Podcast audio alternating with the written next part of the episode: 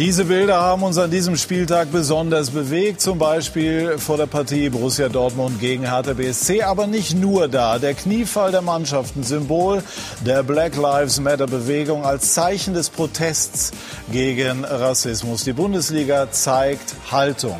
Einen schönen guten Abend, liebe Zuschauer, und herzlich willkommen zu Sky 90, die Fußballdebatte. Nach dem gewaltsamen Tod von George Floyd infolge eines brutalen Polizeieinsatzes demonstriert die Liga klare Kante gegen Rassismus und Ausgrenzung für Toleranz und Weltoffenheit. Das sollte eigentlich selbstverständlich sein, ist es aber offensichtlich nicht für jeden und überall.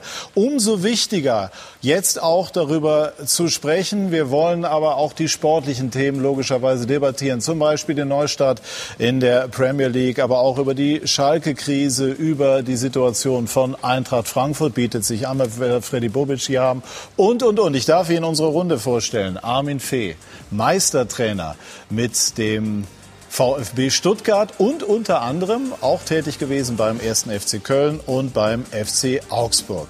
Max Jakob Ost, Podcast Rasenfunk. Dort geht er gerne inhaltlich in die Tiefe, hoffentlich auch heute. Sebastian Hellmann, wir beide kennen uns seit vielen Jahren, geschätzter Kollege als Moderator unter anderem bei Sky und er hat äh, frische Eindrücke aus seiner Skype-Schalte mit Jürgen Klopp, die wir heute auch thematisieren werden und Freddy Bobic, Vorstand Sport von Eintracht Frankfurt, Europameister unter anderem 1996. Freddy Bobic, wie ähm, bewerten Sie das, was wir als Signalen aus der Liga bekommen haben an diesem Wochenende gegen Rassismus? Ja, sehr positiv, weil man sieht einfach, dass die Jungs sich auch damit beschäftigen mit dem Thema. Äh, wäre schlimm, wenn die das nicht tun würden. Äh, eine, eine, Fußballkabine ja, ist im Endeffekt so besetzt, wie, wie eigentlich die Welt sein sollte. Ja, ja. So unterschiedlich von den Kulturen her, von der Hautfarbe her, von der Sprache her und irgendwie funktioniert alles, weil sie für ein gemeinsames Ziel hinarbeiten, weil sie auch Respekt gegen, äh, gegenseitig auch haben. Und äh, ähm, da muss man sagen, wenn, wenn das alles so funktionieren würde wie im Sport manchmal auch, wie man miteinander umgeht, dann hätten wir in der Öffentlichkeit oder in der Gesellschaft dieses Thema vielleicht auch nicht. Ja, der, Vor der Sport ist eigentlich ein Vorbild, wie es funktionieren kann. Kann man sagen, Herr Ost, dass die Bundesliga sich auch weiterentwickelt hat im Vergleich zu früheren Jahren, weil sie noch klarer und pointierter Haltung bezieht, auch in gesellschaftlich relevanten Fragen? Also ich denke, das ist jetzt die positive Entwicklung, die man mitnehmen kann aus den aktuellen Begebenheiten, dass sich jetzt auch die Liga dazu durchgerungen hat, politische Botschaften zuzulassen. Ich finde aber, dass man jetzt schon auch klar machen sollte, das ist ein tolles Zeichen und ein notwendiges Zeichen. Es ist aber nicht mehr als das. Es ist ein Zeichen. Und es ist auch relativ einfach, finde ich, in ein anderes Land zu zeigen. Ich finde, ähm, solche Zeichen hätte man auch an anderer Stelle setzen können. Also wir alle kennen jetzt den Namen George Floyd. Wer von uns kann einen der neun Toten des NSU benennen? Mhm. Oder wer weiß, was mit Uri Jallo passiert ist? Also das ist jetzt nur der Anfang und das ist vor allem auch nur der Anfang, wo es jetzt übergehen muss von Symbolen hin zu Handlungen, wo dann vielleicht auch wir tatsächlich als Angehörige derjenigen, die Rassismus im Alltag nicht erfahren, eher zuhören müssen und nicht nur Zeichen setzen. Sebastian, was muss passieren, damit das nachhaltiger wird und über die Symbolik, die wichtig ist, hinausgehen kann? Wollte ich gerade sagen, im Moment sprechen wir von einem Symbol, von einem ganz starken Symbol. Ich äh, gehe da äh, mit Freddy Bubic. Ich glaube, dass dieser Multiplikator Fußball-Bundesliga, also die Stars, äh, Social Media, Instagram, ähm, wenn das so eine Welle schlägt, auch wirklich in die Gesellschaft, und Fußball ist, ist ein soziales Schmiermittel unserer Gesellschaft, also alle sprechen über Fußball. Und wenn alle über Fußball und ähm, Support gegen Rassismus sprechen, ist man, glaube ich, einen Schritt weiter. Das Problem ist, gerade jetzt, äh, was Sie sagen, in den USA ist diese Ungleichheit so verwurzelt und die Schwierigkeiten liegen da so tief, das geht halt nur in ganz vielen kleinen Schritten. Aber wenn diese Feder Fußball mithilft, super. Armin, Sie haben ja selber auch Kabine als Spieler erlebt, als Trainer erlebt. Würden Sie das bestätigen, was Freddy Bobic eben skizziert hat? Ja, absolut. Also wir haben ja wirklich eine Vielfalt äh, von, von, äh, von, von Spielern gehabt, die aus verschiedenen Ländern kamen. Es ist nie ein Thema, dass man über sowas spricht, dass man das fühlt. Das ist ja miteinander. Es ist, es ist, es ist im Sport immer so. Also ich habe das in 27 Jahren Trainer nie erlebt. Also wir gehen völlig, äh, völlig normal miteinander um. Und, und da, da gibt es keine, keine Unterschiede. Darum ist es für uns eigentlich eine Selbstverständlichkeit. Äh, wir verstehen das dann gar nicht. Ja, mit Rassismus in, in dem Sinn, den gibt's bei uns nicht. Ja, und darum ist es dann natürlich ein Zeichen, äh, und, und, aber es ist natürlich ein anderes Land, äh, wie Sie auch gesagt haben. Äh, und, und äh, im, im, Sport, ich glaube, der Sport wäre da ein Vorbild, wie man miteinander umgeht, weil es einfach da selbstverständlich ist. Ja, wobei ich da ganz kurz noch einhaken würde. Also ich glaube, dass, dass Sie jetzt so auch, ja, bestimmt auch richtigerweise sagen, Sie haben das so nicht erlebt. Das hat halt auch damit zu tun, dass wir nicht die Betroffenen sind. Und ich finde, wir müssen jetzt denjenigen zuhören. Und ich glaube, man kann jeden ähm, schwarzen Spieler fragen, man kann jeden mit Migrationshintergrund fahren, fragen, die erleben das alle.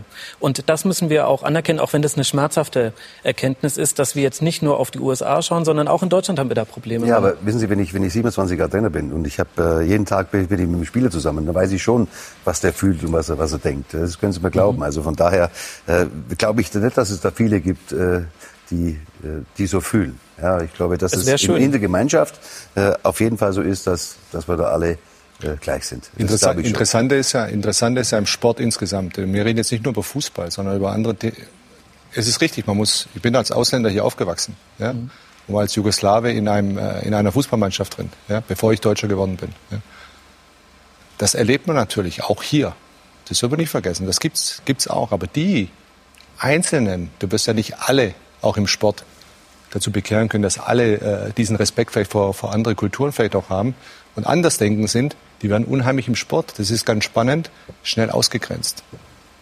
Sie verschwinden sehr, sehr schnell von der, von der Bildfläche, weil sie keine Akzeptanz mhm. bekommen ja? und weil sie einfach dann irgendwo auch geächtet werden. Ja?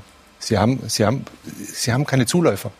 Freddy hat sich weil, weil es einfach so minimal ist im Sport, gerade im Sport. In der Öffentlichkeit ist es wieder anders. Ja, und jetzt vielleicht aber auch dann im Leistungssport. Also Sie, ich glaube, Klar. wenn man dann in die unteren Ligen guckt, in den Breitensport, das ist ja jetzt natürlich nicht, da haben wir jetzt keine Verantwortung für. Aber ich finde, da äh, darf man es sich nicht ganz so einfach machen und sagen, der Sport ist der eine Bereich, wo wir das nicht erleben. Ich glaube, in, im Leistungssport, in dem in der Art von Sport, die Sie beide erlebt haben, da kann man für eine solche Kultur sorgen, weil es auch eine ganz andere Selbstverständlichkeit gibt des Austauschs der Kulturen untereinander. Gerade Eintracht Frankfurt ist daher ein vorbildhafter Verein und hat das ja auch schon äh, selbst auch schon so vor sich hergetragen, noch lange vor diesen aktuellen Debatten. Ja, es ist richtig. Im Amateurfußball oder, oder so ein Amateur, da reden wir ja von der breiten Gesellschaft. Ja? Genau. Deswegen ist es da manchmal ein bisschen schwieriger. Trotzdem sind es auch viele kleine Einzelfälle, die da passieren. Und die grenzen sich dann aber sehr, sehr schnell, werden die abgegrenzt und äh, werden die auch rausgenommen. Auch diese Leute. Und das wird ja auch publik heutzutage gemacht. Gott sei Dank gibt es eben die Smartphones und da kann man auch alles aufnehmen. Gibt es viele Übergriffe, Schiedsrichter etc., Klar. was es gab. Ja. Äh, das gab es aber natürlich auch vor 20, 30 Jahren schon, darf man auch nicht vergessen. Können ja? Sie sich denn an etwas erinnern aus Ihrer Kindheit und Jugend? Oder war es eher so ein allgemeines... Wenn, wenn, wenn ich sagen, Gott sei Dank, wir hören ja jetzt alles, was auf dem Platz gerade passiert. Ja, ja ich sage immer, und ich glaube, wenn ich den Armin, Armin so anschaue, äh, gut, dass man nicht damals alles gehört hat, was auf dem Platz alles so gesprochen wird. Also Trash Talk war eine ganz andere Geschichte. Ja? Da wurde ganz anders miteinander geredet. Da wurde auch sicherlich auch mal äh, sind da Worte gefallen, um einen einfach zu provozieren. Mhm. Das bedeutet nicht, bedeutet nicht gleich, dass es dann auch gleich rassistisch ist, muss man auch klar sagen. Ja? Sondern es sind Provokationen auf ganz, ganz hoher Ebene, die übrigens auch im Leistungssport natürlich auch stattfindet, auch auf, äh, in anderen Sportarten. Das ist äh, leider irgendwo eine Normalität. Gott sei Dank, heute, heute, heute hört man alles durch, die, durch die Spiele ohne Zuschauer, aber trotzdem dürfen wir es auch nicht zu hoch hängen. Manchmal. Nein, nein, aber es ist natürlich es ist nicht nur ein sportliches, es ist ein gesellschaftliches genau. Problem. Und mein Eindruck ist, also, dass wir gut daran tun, nicht nur auf die USA zu zeigen, sondern uns eben auch zu überlegen, ja. was müssen wir hier verbessern. Und um das zu verstehen, müssen wir nachfragen, müssen wir zuhören. Und jetzt wollen wir das tun bei Pablo Tiam, den die Runde natürlich auch sehr, sehr gut kennt. Unter anderem, hallo Pablo, ich hoffe, Sie verstehen mich. Weltpokalsieger. Ja, ich verstehe. Weltpokalsieger mit dem FC Bayern München, ähm, viele Jahre in der Bundesliga ähm, aktiv, geboren in Guinea. Waren Sie, Pablo, selber Opfer von Rassismus oder hält das sogar bis heute zum Teil an? Ja, also ich glaube, das ist wie ähm, Freddy Bobic jetzt gesagt hat, als Ausländer, äh, auch in Deutschland, ähm, hatte man damit zu kämpfen. Als ich äh, angefangen habe äh, in den 90er Jahren, war das noch äh, vermehrter der Fall. Im Fußball hat es aufgrund der vielen Maßnahmen ähm, des, der Vereine, der Verbände, ähm, hat sich das äh, gebessert. Außerdem ähm, ist es so, dass äh, im Gegensatz zu meiner Anfangszeit mittlerweile viele, viele äh, ähm, farbige Spieler, ausländische Spieler auch in den Mannschaften vorkommen, so dass äh, es ein bisschen komisch rüberkommen würden, wenn äh, Fans äh, ähm, einen farbigen aus der gegnerischen Mannschaft beschimpfen würde. Deswegen ähm, kann man das nicht äh, ganz vergleichen. Im Alltag, äh, gesellschaftlich äh, kam es auch vor. Ähm, aber wie gesagt, äh, äh, es geht nicht äh, um Einzelschicksale. Es geht jetzt gerade um das äh, Zeichen, was alle Mannschaften, alle Spieler, äh, inklusive äh, Staff-Mitglieder gezeigt haben. Das ist ein gutes Zeichen, aber wie schon in der Runde erläutert, ist es ähm, nichts weiteres als ein Zeichen. Gesellschaftlich haben wir noch auch in Deutschland sehr viel nachzuholen. Was könnte das genau sein? Mir ist natürlich völlig klar, dass wir jetzt hier in 20 Minuten nicht erläutern oder erörtern können, was alles zu tun ist. Aber in welche Richtung muss es gehen, um auch den also alltäglichen also glaube, Rassismus zu bekämpfen? Also ich glaube, dass der Fußball äh, als, als Multiplikator äh, ähm, hinhalten kann. Ähm, Fußball ist nicht ganz ein Spiegel der Gesellschaft, auch wenn man das versucht äh, oft zu projizieren. Äh, es gibt klare Regeln, alle haben ein Ziel. Ähm, damit das Spiel funktioniert, äh, braucht man mehr als äh, äh, einen Spieler, man braucht eine Mannschaft und die Ausländer in ihren Mannschaften ergänzen äh, beziehungsweise verstärken mit ihren Fähigkeiten die Mannschaften. Deswegen sind sie auch äh, willkommen. Und äh, ähm, das, ist ein, das ist ein Blick, äh, den die Gesellschaft auch haben muss. Äh, äh, es geht um Vielfalt. Ähm, ich äh, bin immer erstaunt, wenn ich höre, wir leben in einer globalen Welt, äh, wir fliegen in wenigen Minuten überall hin. Ähm, und trotzdem ähm, gibt es noch Rassismus, weil einige sich abkapseln wollen. Ähm, das passt irgendwie nicht zusammen. Ähm, und ich bin keiner, der der äh, spalten möchte. Im Gegenteil, das sollen die Populisten machen. Ich möchte gerne die Finger in die Wunden legen, aber ich möchte vereinen. Und deswegen versuche ich, äh, äh da wo ich es kann, und seit langen Jahren schon, seit vielen Jahren, ähm, auf diese Vielfältigkeit der Gesellschaft hinzuweisen. Äh, die deutsche Nationalmannschaft äh, mit einem Freddy Bobic früher äh, aus Jugoslawien kommend äh, oder mit einem Kakao oder mit dem Geral Asamoah. Äh, das ist das, was uns stark gemacht hat. Und das ist das, was unsere Gesellschaft stark macht. Und äh, da sollten wir nicht leichtfertig äh, verspielen. Und ähm, unser Alltagsrassismus, äh, äh, es ist nicht, äh, also was mir Angst macht, ist nicht dieser plumpe Rassismus mit Springerstiefel, Glatze und äh, Parolenbrüllen, ähm, es ist dieser latente Rassismus, diese, äh, äh, ähm, dieser Rassismus in den Köpfen, diese äh, Art und Weise vielleicht äh, Fremde äh, äh, entgegenzugehen. Das ist das, was ganz schwierig ist. Und wenn man ähm, in Deutschland lebt, die Sprache nicht spricht, vielleicht neu ist, ist das etwas, was äh, einem wehtun kann. Ähm, ähm, äh, ein, ein plumpes Beispiel, wenn, wenn ich äh, in ein Flugzeug steige, mich in den ersten Reihen hinsetze ähm, und äh, äh, neben mir viele Geschäftsleute sitzen, aber die Stewardess kommt zu mir, äh, zu mir und sagt, ähm, sie würde gerne mein Ticket sehen, um zu sehen, ob ich richtig sitze. Wie, wie, wie, wie, ja, wie, wie, wie, wie greift man das auf? Ne? Das, passt, das passiert im Zug, das passiert im Flieger. Also ich stehe über den Dingen und kann damit umgehen, aber es ist, es zeigt mir immer wieder, dass äh, doch bestimmte Leute entweder entweder dumm sind und oder äh, äh wirklich äh, so ein Bild von, von, von, von uns im Kopf haben, dass äh, im Prinzip es eine Zweitklassengesellschaft gibt. Und äh, das ist das, woran wir arbeiten müssen. Und das ist das, äh, äh, ähm, was wir in den Köpfen der Leuten ändern äh, müssen. Es gibt nicht viel, es, es ist nicht einfach, ich kann es verstehen, aber es, ähm, aber ich sehe keine Farben, wenn ich mit Menschen zusammen bin. Ich bin aber der, oft der einzige Farbige unter vielen Weißen. Ich, ähm, das, ich weiß nicht, ob, äh, ob alle Menschen so durch die Welt gehen und sagen, ja, Menschen sind Menschen und für uns gibt es keine Farben. Bisher leider offensichtlich nicht, aber es ist ein schönes Bild, das Sie, das Sie entwerfen. Fredi Bobic, ich nehme die Runde noch mal mit rein, Pablo, hat auch einen starken Bezug zu den USA.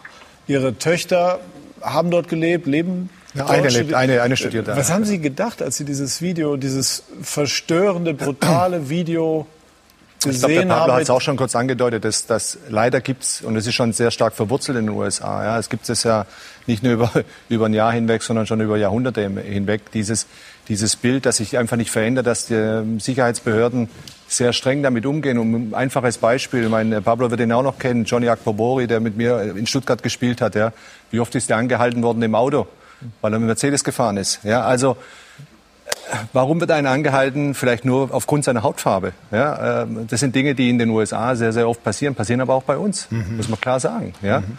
Ähm, es könnte auch ein Türke sein, ja? Mhm. Ja, der vielleicht eben nicht typisch deutsch aussieht oder so. Also solche Dinge passieren. Deswegen die Köpfe, das ist das Entscheidende. Und Pablo hat es, glaube ich, richtig angesprochen. In den Köpfen muss sich einiges verändern, sehr vieles verändern. Und dieses Problem gibt es nicht nur in den USA, sondern auch hier bei uns. Sebastian, wie, wie wirkt das alles auf dich? Ich ähm, habe zwei Töchter, die sind 21 und 23, die studieren auch im Ausland und ich habe das Gefühl, also ich kann das jetzt nur aus der Erfahrung äh, meiner Töchter sagen, dass das da viel weniger Thema ist, weil die natürlich ganz anders groß werden mit, mit äh, Multikulti in einem Schmelztiegel äh, und da spielt es keine Rolle. Aber solange die Ungleichheiten so verwurzelt sind und wir äh, ähm, Gebiete haben, wo ganz viele türkischstämmische oder ganz viele äh, farbige Menschen äh, leben, wenn wir das nicht, wenn wir das nicht lösen können, wenn wir das nicht aufbrechen, das Gleiche mit den Migranten, die leben halt alle in, in, in den Heimen. Wenn, wenn wir nicht schaffen, das zu integrieren, jetzt auch, ich bin jetzt wieder bei den Spielern, weil, und das Symbol, äh, dass, dass die über ihre Plattform, die erreichen Millionen von Menschen, ja, also von, von Fans, von auch Leute, die vielleicht in die Richtung denken, was, was Pablo und Friedi gerade äh, mhm. beschrieben haben. Das ist die Möglichkeit, die die Spieler wirklich haben, dass sie jetzt nicht nur das machen, sondern regelmäßig daran erinnern, dass es eine Möglichkeit gibt, äh, dass man das äh, bisschen reduziert. Macht Ihnen denn, ähm, Pablo, das, was wir erlebt haben an diesem Wochenende in der Bundesliga, Hoffnung? Sie haben ja selber auch gesagt, Sie sind jemand, der versucht zu vereinen. Ja, mit Sicherheit ist es immer schön zu sehen, äh, ähm, wenn die Spieler reagieren. Ne? Und äh, wie gerade äh, gesagt, sie können mit ihren Medien sehr viele Menschen erreichen und sollten als Vorbilder dienen. Aber ähm, wie gesagt, wir müssen bei der Realität bleiben. Es ist nur ein kleines Zeichen. Äh, die Gesellschaft ist das Entscheidende. Der, der, Alltag ist das Entscheidende. Und das ist das, was mir persönlich äh, ähm, immer noch äh, äh, etwas Angst macht. Man muss seinen Kindern heute immer noch erklären, dass gewisse Gebiete äh, ähm, ja nicht so toll sind, dass man da nicht hingehen sollte als Farbiger. Ähm, ich persönlich meide auch einige Ecken und das kann es ja nicht sein. Ne? Und das ist äh, und das ist das äh, das Thema. Wir müssen wir müssen versuchen über den Fußball äh, als Multiplikatoren zu, fun äh, zu fungieren. Aber ähm, ich glaube, wir haben in den letzten Vergangenheit auch viele Beispiele in Deutschland gehabt. Ähm, und äh, da, da, da erhoffe ich mir doch, äh, dass man von höchster Ebene auch äh, äh, ähm, da, dazwischen geht. Für mich gibt es keine, äh, gibt es eine Null-Grenze-Toleranz, was, äh, was Rassismus und Intoleranz und Diskriminierung an sich angeht. Es gibt nicht ein bisschen Rassismus.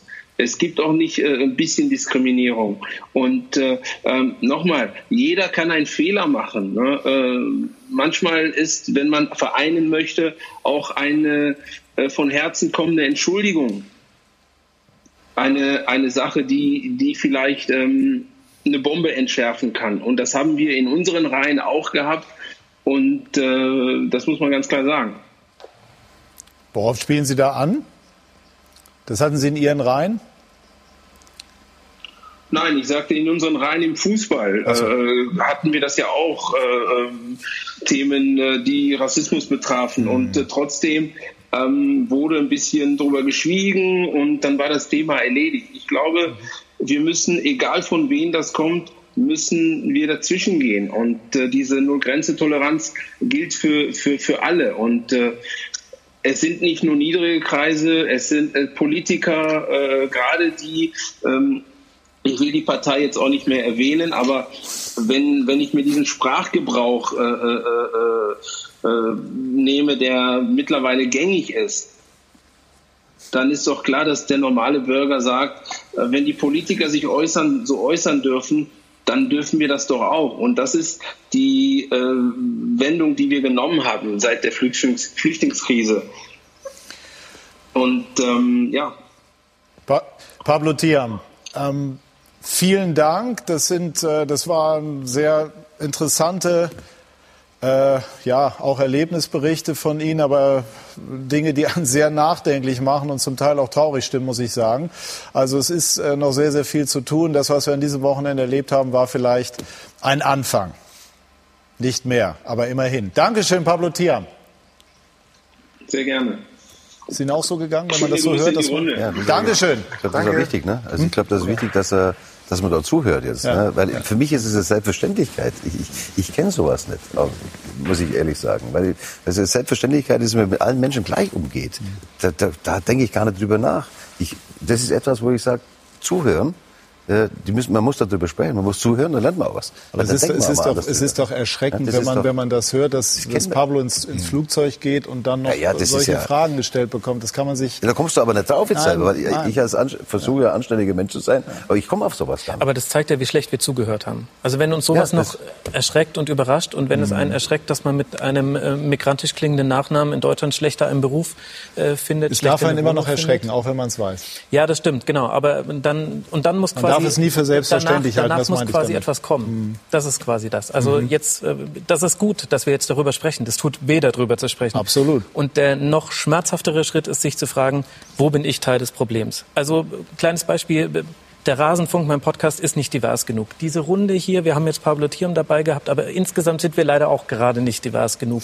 Und so ist das in vielen Bereichen des Lebens so. Und es ist nicht so, dass man ähm, jetzt äh, damit dann immer an alles den Anspruch, den höchsten Anspruch haben muss. Aber man darf auch nicht so leicht darüber hinweggehen, dass man selbst als Teil derjenigen, die das nicht erfahren, Teil des Problems ist. Denn wir sind sichtbar und wie man aber jetzt an diesen aktuellen Geschichten hört, ist, äh, dass die Betroffenen anscheinend nicht die gleiche Sichtbarkeit haben wie wir vielleicht. Und daran können auch wir aktiv arbeiten, daran kann der Fußball arbeiten. Und das ist, das ist sehr, sehr gut, dass der Fußball jetzt auf diese Art und Weise so schrecklich, das ist, was äh, passiert in den USA, dass das jetzt das ist, was den Fußball dazu bringt, seine Haltung, wir halten den, die Politik raus, außer es geht um so ganz generelle Ansagen, da mal ein bisschen was aufzubrechen, das finde ich sehr wohltuend.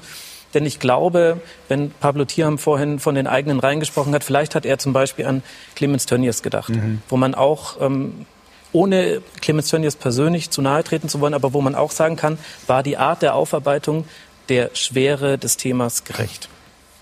Werden Sie nochmal, Freddy, in den Dialog gehen mit äh, Ihrer Mannschaft?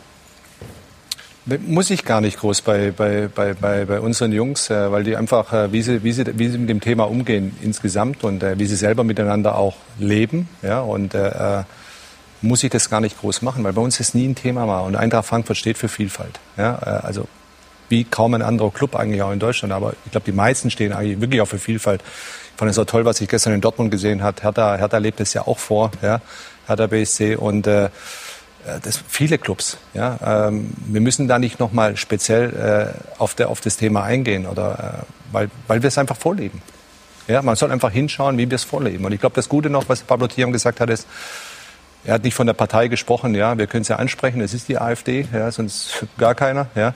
Äh, wenn man natürlich so Tweets raushaut und, äh, und, und, und äh, solche ja, schon Sprüche macht äh, oder natürlich Kommentare von sich gibt, dann muss es aber auch verfolgt werden und sanktioniert werden. Das müssen die Politiker machen aus meiner Sicht. Ja. Das kann man nicht einfach so stehen lassen heutzutage. Ja. Schlimmste ist natürlich, wenn der Führer der Welt, der sich als Führer der Welt sieht irgendwo, äh, fast genauso handelt ja, und nicht dafür bestraft wird. Ja. Das ist natürlich ein Problem. Wenn das als Vorbild noch gesehen wird, wird es problematisch. Aber jetzt sind wir in der Politik, lassen wir uns beim Sport bleiben. Ja. Ja gut, man kann es halt nicht trennen. Leider kann man es nicht trennen. Ja. Leider. so ist Bei dem. Thema kann man es leider nicht ganz trennen. Politik ist Deswegen Sport, ist Gesellschaft, Sport, wie es ist, funktioniert eigentlich Politik normal. ist Sport, ist Ja. Gesellschaft, ist Politik. Das gehört alles mit allem zusammen. Wir haben Stimmen gesammelt gestern ähm, aus der Liga. Es tut weh. Es ist schade, dass es heutzutage sowas überhaupt noch gibt. Und äh, wie gesagt, ich verfolge es wirklich natürlich jeden Tag und ich denke, es ist auch schwer, dort wegzugucken und man sollte auch nicht wegschauen. Äh, deswegen, ich bin ziemlich traurig, dass es einfach sowas heutzutage überhaupt noch gibt. Wir sind äh, tolerant, wir sind offen, wir sind äh, weltoffen äh, und äh, sehen da überhaupt, überhaupt gar keinen äh, Zwischen, äh, Zwischenraum dafür, äh, Platz zu lassen äh, und äh, haben das, glaube glaub ich, ganz klar dokumentiert. Ich finde es gut, ich finde es gut, einfach dieses klare, klare, ist keine politische Aussage, aber es ist einfach eine Haltung, die wir, Werte, die wir haben. Das wollen wir nicht haben. Es ist kein Rassismus, es, es gibt keine Alternative dazu, finde ich sehr, sehr gut. In den letzten Tagen hast du viele, viele Spieler und Verantwortliche auch, die sich dazu geäußert haben. Gibt, gibt für mich äh, keine andere Haltung. Und ich beenge. Das lassen wir als Schlusswort, als Vorläufiges an diesem Abend zu diesem Thema äh, stehen. Aber äh, wir alle sind aufgefordert, weiter darüber nachzudenken und vor allem auch im Alltag. Ich glaube, das ist ganz wichtig, dementsprechend zu handeln. Armin Fee war Spieler beim FC Augsburg mhm. und war zuletzt äh, in Verantwortung beim ersten FC Köln. Können wir heute von einem leistungsgerechten Unentschieden sprechen? Glaube ich schon. Ja. ja. Warum? Ich glaube, dass der FC Augsburg auch aufgrund des Verschossenen, also eine Riesenchance gehabt, da in Führung zu gehen. Augsburg war in der ersten Halbzeit auch äh, ein bisschen agiler, glaube ich, aber aufgrund der zweiten Halbzeit äh, waren die Kölner besser und waren auch näher dran und haben bis kurz vor Schluss dann eben auch äh, leider den Ausgleich noch bekommen. Aus Ihrer Sicht. Für mich ist es unentschieden total okay, weil ich Augsburger bin. Es war mein Heimatclub. Ja. Äh, beide können mit dem Punkt gut leben. Äh, Niederlechner, den Elfmeter haben Sie angesprochen, hat denselben verschossen. War es eine gute Idee, ihn schießen zu lassen, wo er vorher über mehrere Wochen hinweg äh, nicht erfolgreich war und es möglicherweise erzwingen wollte? Das war natürlich keine gute Idee, weil der Felder nicht reingemacht hat. Ja. Also für mich relativ Aber in der Entscheidungsfindung. Aber du weißt auch, ein Stürmer kann sich Selbstvertrauen holen, eigentlich bei vom Elfmeterpunkt am schnellsten, wenn er wieder ein Tor macht. Ne? Ja. So ist es, ja. Wenn er es zeitlang nicht getroffen hat. Ja, also man hat auf alle Fälle Verständnis. Und der frühere Mittelstürmer Freddy Bobic allemal, Sebastian. Ähm, dann schauen wir vielleicht auch noch mal auf die Tore. Wir können generell, glaube ich, festhalten, es ist ein Punkt, der den Augsburgern halten den Abstand. Ja. Hilft, ne? Doch, finde ich auch. Ja. Also ist ja insgesamt äh, auch das Spiel davor Union Scheide so, so ein die einen wurschteln sich irgendwie so ein bisschen zum Klassenerhalt, die anderen wollen sich ein bisschen aus der Krise wurschteln. Also es ist jetzt, äh, äh jetzt gerade bei diesen Sonntagspartien, äh, Wolf Fuß hat es gesagt, am Nachmittag ein 1 zu 1, das auch in dieser Höhe verdient war. Ich glaube, das sagt alles. Das war ein herrlicher Schlusssatz. Ne? äh, ja, hier der Ausgleichstreffer Armin Fee Modest, einer der Spieler, die äh, Sie auch nach Köln äh, gelotst haben. Wie ist das so generell? Intronisiert auf einer Karnevalsveranstaltung, wenn ich das mal sagen Ah? Da warst du dabei, ne? Ja, natürlich. Wie lief das genau? Soll er erzählen, Herr Ja, ja, ich gucke ihn an. Nein, nein, nein. Also ich, das musste Armin als, als Verantwortlicher damals. Also es war ja die, die Rückholaktion war ja irgendwie schon immer so äh, unterschwellig ein Thema und dann auf einer Karnevalsveranstaltung oder auf der Karnevalsveranstaltung vom 1. FC Köln war er dann da und wurde dann vorgestellt glaub, mit einer Karnevalsveranstaltung war es glaube ich nicht. Hä? Es war Feier. Äh, Jubiläum, oder? Äh, Jubiläumsfeier. Jubiläumsfeier 1. FC Köln? Äh, und, und nicht auf, auf dem Karneval. Dann ziehe ich alles zurück und entschuldige mich in aller Form. Nein, ich, ich bin froh, dass er jetzt wieder, äh, Toni hat es wirklich schwer gehabt, äh, war ja in China lange Zeit und hat jetzt wirklich lange gebraucht, bis er wieder äh, einigermaßen in Form gehabt hat, wirklich schwer zu kämpfen gehabt, um auf das Niveau wieder zu kommen. Jetzt hat er die letzten äh, zwei Spiele zwei Tore gemacht. Ich, ich bin mir sicher, das hilft ihm auch, um wieder vielleicht zu der Form zu kommen, die er schon gehabt hat. Und wenn er, wenn er dazu kommt, also wenn er da hinkommt, dann hilft er den FC. Ja. Wir hören jetzt mal den verhinderten Elfmeter-Torschützen. Sie hätten auch die Möglichkeit gehabt, auf 1 zu 0 zu stellen bei dem Elfmeter. Und Timo Horn hat uns eben verraten, dass äh, Toni Leistner gesagt hätte, wir wissen, wohin du schießt. Und dann hätten sie sich umentschieden. Inwieweit entspricht das den Tatsachen? Absolute Wahrheit. Ich habe den größten Fehler heute gemacht, äh, was man, glaube ich, als Elfmeterschütze machen kann. Ähm, hat man hingelegt. Äh, rechts ist eigentlich meine Ecke, äh, da wo ich eigentlich jeden mache äh, bisher oder jeden gemacht habe. Und dann kam von hinten, äh, scheiß Geisterspiele, kam ein Kommentar, den wo ich gehört habe. Äh, ja, hat er gesagt, ja, du weißt, wo er immer hinschießt. Und das hat mich dazu gebracht, dass ich mich umentschieden habe. Und äh, war ein großer Fehler. Aber ja. haben Sie sich beeinflussen lassen? Ich habe mich in der Situation echt beeinflussen lassen, weil ich dachte, äh, Horn springt dann in die Ecke. Und äh, ja, äh, Fehler gehören dazu äh, zum Fußball. Ähm, ja, war oft der Held in der Saison schon äh, viele Tore gemacht. Äh, Gerade bin ich, oder heute vor allem war ich der Depp. Äh, ja, Wunder putzen und äh, hoffe, dass nächste Woche besser ist. Ja, aber das war jetzt interessant. Also die, die Geisterspiele, also die Spiele ohne Publikum im Stadion haben doch enorm unterschiedliche Auswirkungen. Ja, da merkt man, dass er schon lange nicht mehr auf dem Bolzplatz gespielt hat. da halt es aber nicht so, weil das.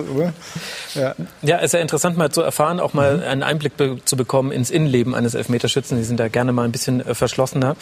Äh, ja, ist, äh, also dieser, dieser Nachmittag ist jetzt schon sehr bitter gelaufen für Augsburg. Trotz des Ausgleichs, das ist natürlich das eine, was es noch ein bisschen erträglich macht. Aber insgesamt hat man vor allem in der ersten Halbzeit ja schon ein sehr gutes Spiel gemacht, war ein sehr unangenehmer Gegner für, für den FC. Und und hätte halt die Chance gehabt, jetzt schon die entscheidenden Punkte zu sammeln. Man hat jetzt noch in den restlichen vier Spielen dankbare Gegner, also kann es quasi aus eigener Kraft gegen die Gegner schaffen, aber. Aber das von Leistner war, war clever, muss man ganz klar sagen. Ja. Dass er sagt, wir wissen, wo du hinschießt.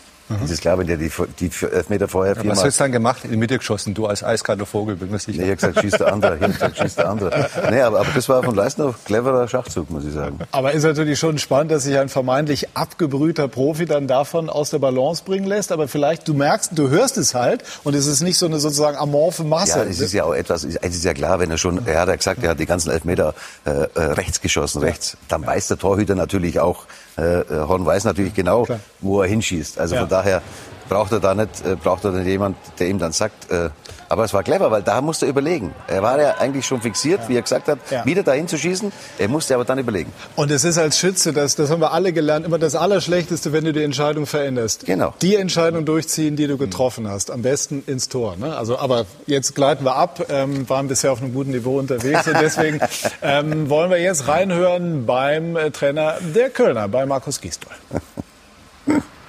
Ich denke, unterm Strich haben wir ein leistungsgerechtes 1-1 gesehen, aber nur aufgrund von unserer zweiten Halbzeit. In der ersten Halbzeit haben wir wirklich Schwierigkeiten gehabt, dieses, dieses körperbetonte und aggressive Spiel der Augsburger da dagegen zu halten. Viele Standards, jede einzelne spielen jeden Ball, der über der Mittellinie liegt, wirklich wie Brandbomben irgendwie in 16er rein.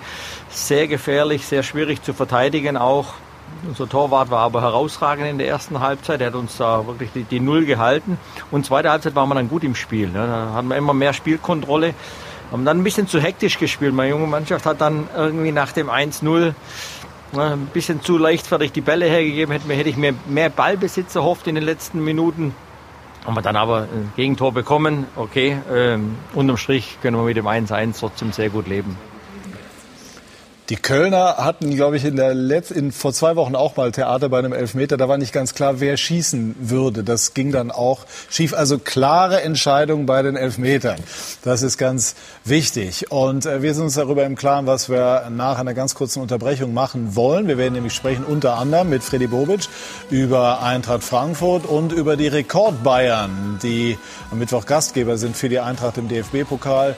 Äh, Robert Lewandowski traf in Leverkusen zum 30. Mal. Also den Bayern ist offensichtlich der achte Titel in Serie nicht mehr zu nehmen. Gleich mehr dazu bei Sky 90, die Fußballdebatte. Wir sind zurück bei Sky 90, die Fußballdebatte und sprechen jetzt, Armin, wenn ich kurz stören darf, über Eintracht Frankfurt. Wie, äh, wie, gefällt Ihnen die Saison Ihres äh, Ex-Vereins? Eine Saison mit Höhen und Tiefen, könnte man sagen. Es war eigentlich irgendwo auch zu erwarten, muss man sagen. Also aus meiner Sicht. Ja, sie haben äh, den ganzen Sturm verloren, der äh, schon auch entscheidend dafür war, dass sie wirklich sehr erfolgreich waren. Äh, muss die Mannschaft wieder umstellen, hast unheimlich viele Spiele. Ihr wart die Ersten, die auch angefangen hab, haben. Äh, musste eine neue Mannschaft zusammenstellen und das fehlte natürlich auch dann. Ja. Und dann hast du eine Saison, die vielleicht jetzt dann nicht so optimal läuft. Aber Freddy Bobic hat ja immer mannhaft bestritten, dass das zu erwarten ist. Oder habe ich das falsch verstanden? Das ist zu erwarten? Nein, also wir haben schon äh, so uns verstärkt, dass man sagt, mit der Mannschaft kommst du gut durch die Liga, durch die drei Wettbewerbe. Und wenn wir jetzt gerade einen Strich ziehen müssten, dann müsste man sagen, okay, in der Bundesliga Durchschnitt. Ja. DFB-Pokal überragend schon wieder im Halbfinale, mit Möglichkeiten auch ins Finale vielleicht noch zu kommen.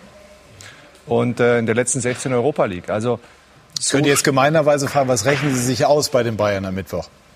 Natürlich rechnet, rechnet man sich was aus. Das ist ganz normal, dass Bayern natürlich klare Favorit sind. Ich meine, da kommen wir ja noch drauf. Ja? Also darüber müssen wir ja gar nicht sprechen. Aber das Spiel muss erstmal gespielt werden. Ja? Und wir wissen, wie Spiele laufen können. Ja? Die können plötzlich auch für dich laufen. Ja? Und du weißt gar nicht warum. Ja? Dass irgendwelche Situationen passieren. Und äh, wir haben ja den direkten Vergleich ja schon mal gewonnen in der Bundesliga ja, gegen die Bayern. Nicht so schlecht, ne? muss man auch sagen. das ist okay. Und äh, da habe ich den Spaß natürlich gemacht, aber trotzdem ähm, ist es natürlich schwierig. Trotzdem muss man, wenn man es als Saison sieht, muss man sagen, da waren sehr schöne Momente dabei und sehr, sehr schmerzhafte Momente dabei. Und die zwei schmerzhaften Momente waren vor allem die langen Negativserien in der Bundesliga, kurz vor der Winterpause, äh, die wir dann vier bis sechs Wochen ungefähr gehabt haben, mhm. nach dem Bayern-Spiel, nach diesem 5-1. Und jetzt vor allem auch äh, vor dem Lockdown und kurz nach dem Lockdown diese Niederlagenserie. Die haben uns natürlich schon in die Position jetzt gebracht, wo wir sind, einfach im Mittelfeld. Ja, und auch mal kurzzeitig knapp im, im Abstiegskampf drin. Äh, sonst wären wir sicherlich weiter oben, weil die Qualität hat die Mannschaft. Aber wenn ich sehe, was sie ableisten musste über das ganze Jahr, noch mit der Pandemie, die dann dazu kam für alle, aber auch für uns speziell. Und wir haben im Sommer begonnen, das haben Sie richtig gesagt, wir haben in der Vorrunde 32 Pflichtspiele gehabt. Ja. Es war schon ein Ritt, diese Saison. Mhm. Und äh, am Ende des Tages muss man sagen, wir sind Eintracht Frankfurt, wir sind jetzt im vierten Jahr in Folge mindestens in einem Halbfinale. Mhm. Ja. Und äh, ich habe es zum Armin Fee vorhin gesagt, andere Clubs würden in vier Jahren, das schaffen die nicht mal in 20 Jahren gefühlt, äh, da ist Jammern auf hohem Niveau. Mhm. Ja? Deswegen sind wir gut bedient und äh, wenn, wir, wenn wir auch ein bisschen in der Hinsicht auch demütig sind und sagen, hey, es ist gut gelaufen, und jetzt gucken wir, dass wir von da uns wieder nach vorne arbeiten. Nach dem Sieg in Bremen war die Abstiegsgefahr im Grunde genommen gebannt. Und gestern, Vinko Bicanic, gab es dann allerdings den Dämpfer gegen Mainz 05. Gestern Nachmittag gibt's in Frankfurt wieder etwas, womit man fast rechnen konnte. Ein Ergebnis nämlich, mit dem man nicht rechnen konnte. Eigentlich. Meine Erklärung ist, ähm, das ist schon die ganze Saison so, dass wir äh, Höhen und Tiefen haben, ähm, sehr unkonstant sind. Und so hatte es begonnen. Bundesligaspieltag 1, Frankfurt hat schon fünf Spiele in Europa League und Pokal in den Knochen. Kurz habe ich einmal einen Schrecken bekommen. Äh, das war das erste Mal, dass ich in der Wade einen Krampf hatte. Ich wusste nicht, wie es sich anfühlt, aber jetzt weiß ich es. Die Eintracht ab September, als Rebic nach Mailand geht, ohne ihren kompletten, abgewanderten vormaligen Traumsturm. Wechselhaft, Tendenz aber positiv. Spieltag 10, ein Festtag. Die Bayern zu Gast. Verunsichert, anfällig und am Ende völlig unterlegen. Die Eintracht, wie es scheint, auf der perfekten Welle, die sie wohin tragen kann. Trägt sie diese Welle bis zur deutschen Meisterschaft? Vor der Saison hatte der Trainer das Ziel, dass wir einfach schwerer ausrechenbar äh, sind, dass wir variabler sind, dass wir mehr Möglichkeiten haben. Tatsächlich schien in der Hinrunde kurz ganz Großes möglich. Dann aber erweist sich Frankfurt als schwerer ausrechenbar als wahrscheinlich gewünscht und nur sieben Spiele. Nach der Gala gegen die Bayern, von denen sechs verloren werden, stellen sich nicht mehr Fragen nach dem Titel, sondern andere. Die Frage ist immer, das musst du heute verlieren? Äh, was mussten Sie? So, was das darf ich mal ausreden oder? Ja. Genau, Dankeschön. Müssen Sie ähm, in der ähm, Vorbereitung auf die Rückrunde Ihre Mannschaft komplett auf Abstiegskampf polen? Ich weiß nicht, ob, ob wir es äh, komplett, aber wir müssen uns sicherlich äh, äh, damit befassen. Der Trainer übrigens stand nie in Frage. Die Rückrunde beginnt wieder besser. Wie in der Europa League, so bleibt die Eintracht auch im Pokal im Rennen. Das letzte Spiel vor der Saisonunterbrechung aber ein 0 zu 4 in Leverkusen. Trotz allem weiß man auch in den Gefilden, wo wir uns momentan auch bewegen, dass, äh, dass wir Gott sei Dank auch sehr, sehr heimstark sind. Äh, auswärts tun wir uns einfach momentan ein bisschen äh, schwer. In die Corona-Pause nehmen sie Abstiegssorgen mit. Als es weitergeht, kommt nach zwei Niederlagen gegen Gladbach und die Bayern dieses verrückte Last Minute 3 zu 3 gegen Freiburg. Überrascht die Eintracht wieder sich und alle anderen. Die schwächste Auswärtself siegt in Wolfsburg, dann in Bremen und sichert sich hm, ziemlich sicher die Klasse, um sich gestern wieder als Wundertüte zu zeigen und gegen Mainz zu Hause zu verlieren. Ja, äh, das werden wir wahrscheinlich bis zum Saisonende abstellen können. Ziel muss es sein, dass es bis zur neuen Saison äh, deutlich besser wird. Immer schön, ein Ziel zu haben. Das Ziel schwerer, ausrechenbar zu sein, aber wird dann vielleicht nicht ganz oben auf der Liste stehen bei der Eintracht. Sebastian, kannst du die Wundertüte Eintracht erklären? Das ist ja auf alle Fälle immer spannend. Das ist auch, auch immer emotional. Also erstmal finde ich grundsätzlich, dass bei allem Kommen und Gehen bei Eintracht, was da jetzt so in den letzten Jahren war mit, mit Alea und Rebic und Jovic und Kostic, von dem die Mannschaft natürlich unglaublich abhängig ist, einen Trapp zu holen, auch in Rode, äh, das muss man erstmal alles so hinkriegen. Ja? Und ich glaube, äh, dass die Eintracht aus meiner Sicht eine, eine Saison ganz gut tut, wo sie mal durchschnauft. Also wenn ihr jetzt nicht international spielen sollt und ihr in Ruhe in die Vorbereitung gehen könntet, dass das viel ausmacht jetzt für die nächste Spielzeit äh, und ihr habt euch einfach platt gespielt. Deswegen gibt es Momente, wo es funktioniert. Das ist jetzt meine, meine äh, als, als Außenbetrachter, äh, wo es wo es gut funktioniert. Wenn Kostic ETC einen guten Tag hat, unter Sebe spielt und Chandler. Und ähm, dann gibt es halt Tage, wo man merkt, dass es einfach nicht reicht, wenn man schon, wie viel habt ihr jetzt? Knapp 50, irgendwie ein paar 40 Spiele? Locker, ja. Ja. Ja. Dann reicht's halt nicht. Ne? Glauben Sie, Max, dass äh, Kostic bei der Eintracht bleibt oder dass die Eintracht in, möglicherweise Profiteur davon ist, dass durch die Corona-Krise der gesamte Transfermarkt nicht so ins Laufen kommt, wie man das aus früheren Jahren kennt? Ja, ich stelle mir das gerade unglaublich schwer vor, den Job, äh, den Sie, Herr Bobic, gerade haben, weil so genau kann ja niemand sagen, wie sich der Markt entwickelt. Und gleichzeitig muss man ja aber jetzt schon, man wollte oder wollte sehr weit sein in seiner Kaderplanung. Ähm, das ist natürlich schon der eine Faktor, der entscheidend ist. Wenn, wenn Sie jetzt sagen Verschnaufspause, das stimmt natürlich. In der nächsten Saison kann man dann mal sich vielleicht nur auf zwei Wettbewerbe konzentrieren. Aber auf der anderen Seite haben die Spieler natürlich den Anspruch und äh, den Wunsch, ähm, international zu spielen. Und da könnte dann schon der ein oder andere auf den Gedanken kommen, das dann eben vielleicht bei einem anderen Verein umzusetzen. Und das verdeutlicht ja ganz gut. Den muss er aber auch erstmal finden in der Zeit. Jetzt, ne? also den, den muss er finden, aber wir wissen ja alle nicht mal, wann die nächste Saison losgeht. Also das, das wird schon noch irgendwie gehen. Aber das verdeutlicht ja ganz gut den Teufelskreis aus wirtschaftlichem Investment und sportlichem Erfolg, was sich dann immer wieder gegenseitig bedingen muss im Fußball, sonst kommt man auch schnell unter die Räder können wir doch über andere Vereine heute wahrscheinlich sprechen, ähm, den Sie ja dann managen müssen und der dann auch nicht ganz so einfach ist und wo halt auch sehr, sehr viele Faktoren mit reinspielen vielleicht auch manchmal auch spielerische. Also äh, Eintracht Frankfurt ist meiner Ansicht nach in dieser Saison auch in, in, der ganzen Spielauslösung her viel berechenbarer geworden als in der letzten Saison. Einfach die langen Bälle, die Haller festgemacht hat wie kein Zweiter, das kann man eigentlich keinem zum Vorwurf machen, wenn er das nicht in derselben Qualität tut. Äh, die, die sind nicht mehr so wirkungsvoll. Es, äh, es geht viel über den, den Halbraum, es geht sehr viel über die linke Seite und die Gegner wissen das und ähm, stellen sich immer besser darauf ein. Die Eintracht hat dann dennoch die Qualität, Spiele zu gewinnen. Das haben wir ja in der Saison gesehen. Aber es laufen auch kleine und große Dinge gegen die Eintracht. Es gibt nur eine Mannschaft, die häufiger zurücklag in der Saison, das ist der SC Paderborn. Und dann wird es halt schwierig, wenn du 21 Mal ein 0 zu 1 hinterherrennst. Das hört sich so an wie eine Binsenweisheit, aber das stellt halt ein komplettes Fußballspiel auf den Kopf, weil die eine Mannschaft dann nur noch auf den Konter lauern kann und die andere Mannschaft, in dem Fall halt sehr häufig die Eintracht, darauf reagieren muss. Wie ist denn das Managerleben, Freddy, jetzt in diesen äh, Zeiten, die ja so lustig nicht sind und die Auswirkungen eben auch auf den Profifußball haben? Machen wir das jetzt mal am Beispiel Kostic fest. Sie haben ja in den letzten Jahren äh, großartig überwiegend eingekauft, aber eben auch verkauft und durch diese Erlöse dann die Möglichkeit gehabt, die Mannschaft immer wieder äh, zu entwickeln. Ja, ist ja interessant eigentlich. Ich habe letztens mein Aufsichtsratsvorsitzender Wolfgang Stäubing hat mir mal gesagt, du, äh, Freddy, wir haben um die 150 Vertragsdatenblätter gehabt in den vier Jahren, seit du da bist. Ja, ja. Bedeutet, jetzt bin ich jetzt der, der wahnsinnige Einkäufer, Verkäufer oder wie auch immer äh, mit meinem Team zusammen. Ähm, es ist schon, es hat mich erschrocken. Ja, da sieht man erstmal, was passiert ist in vier Jahren. Mhm. Ja, also wir haben 150 Personalien bearbeitet.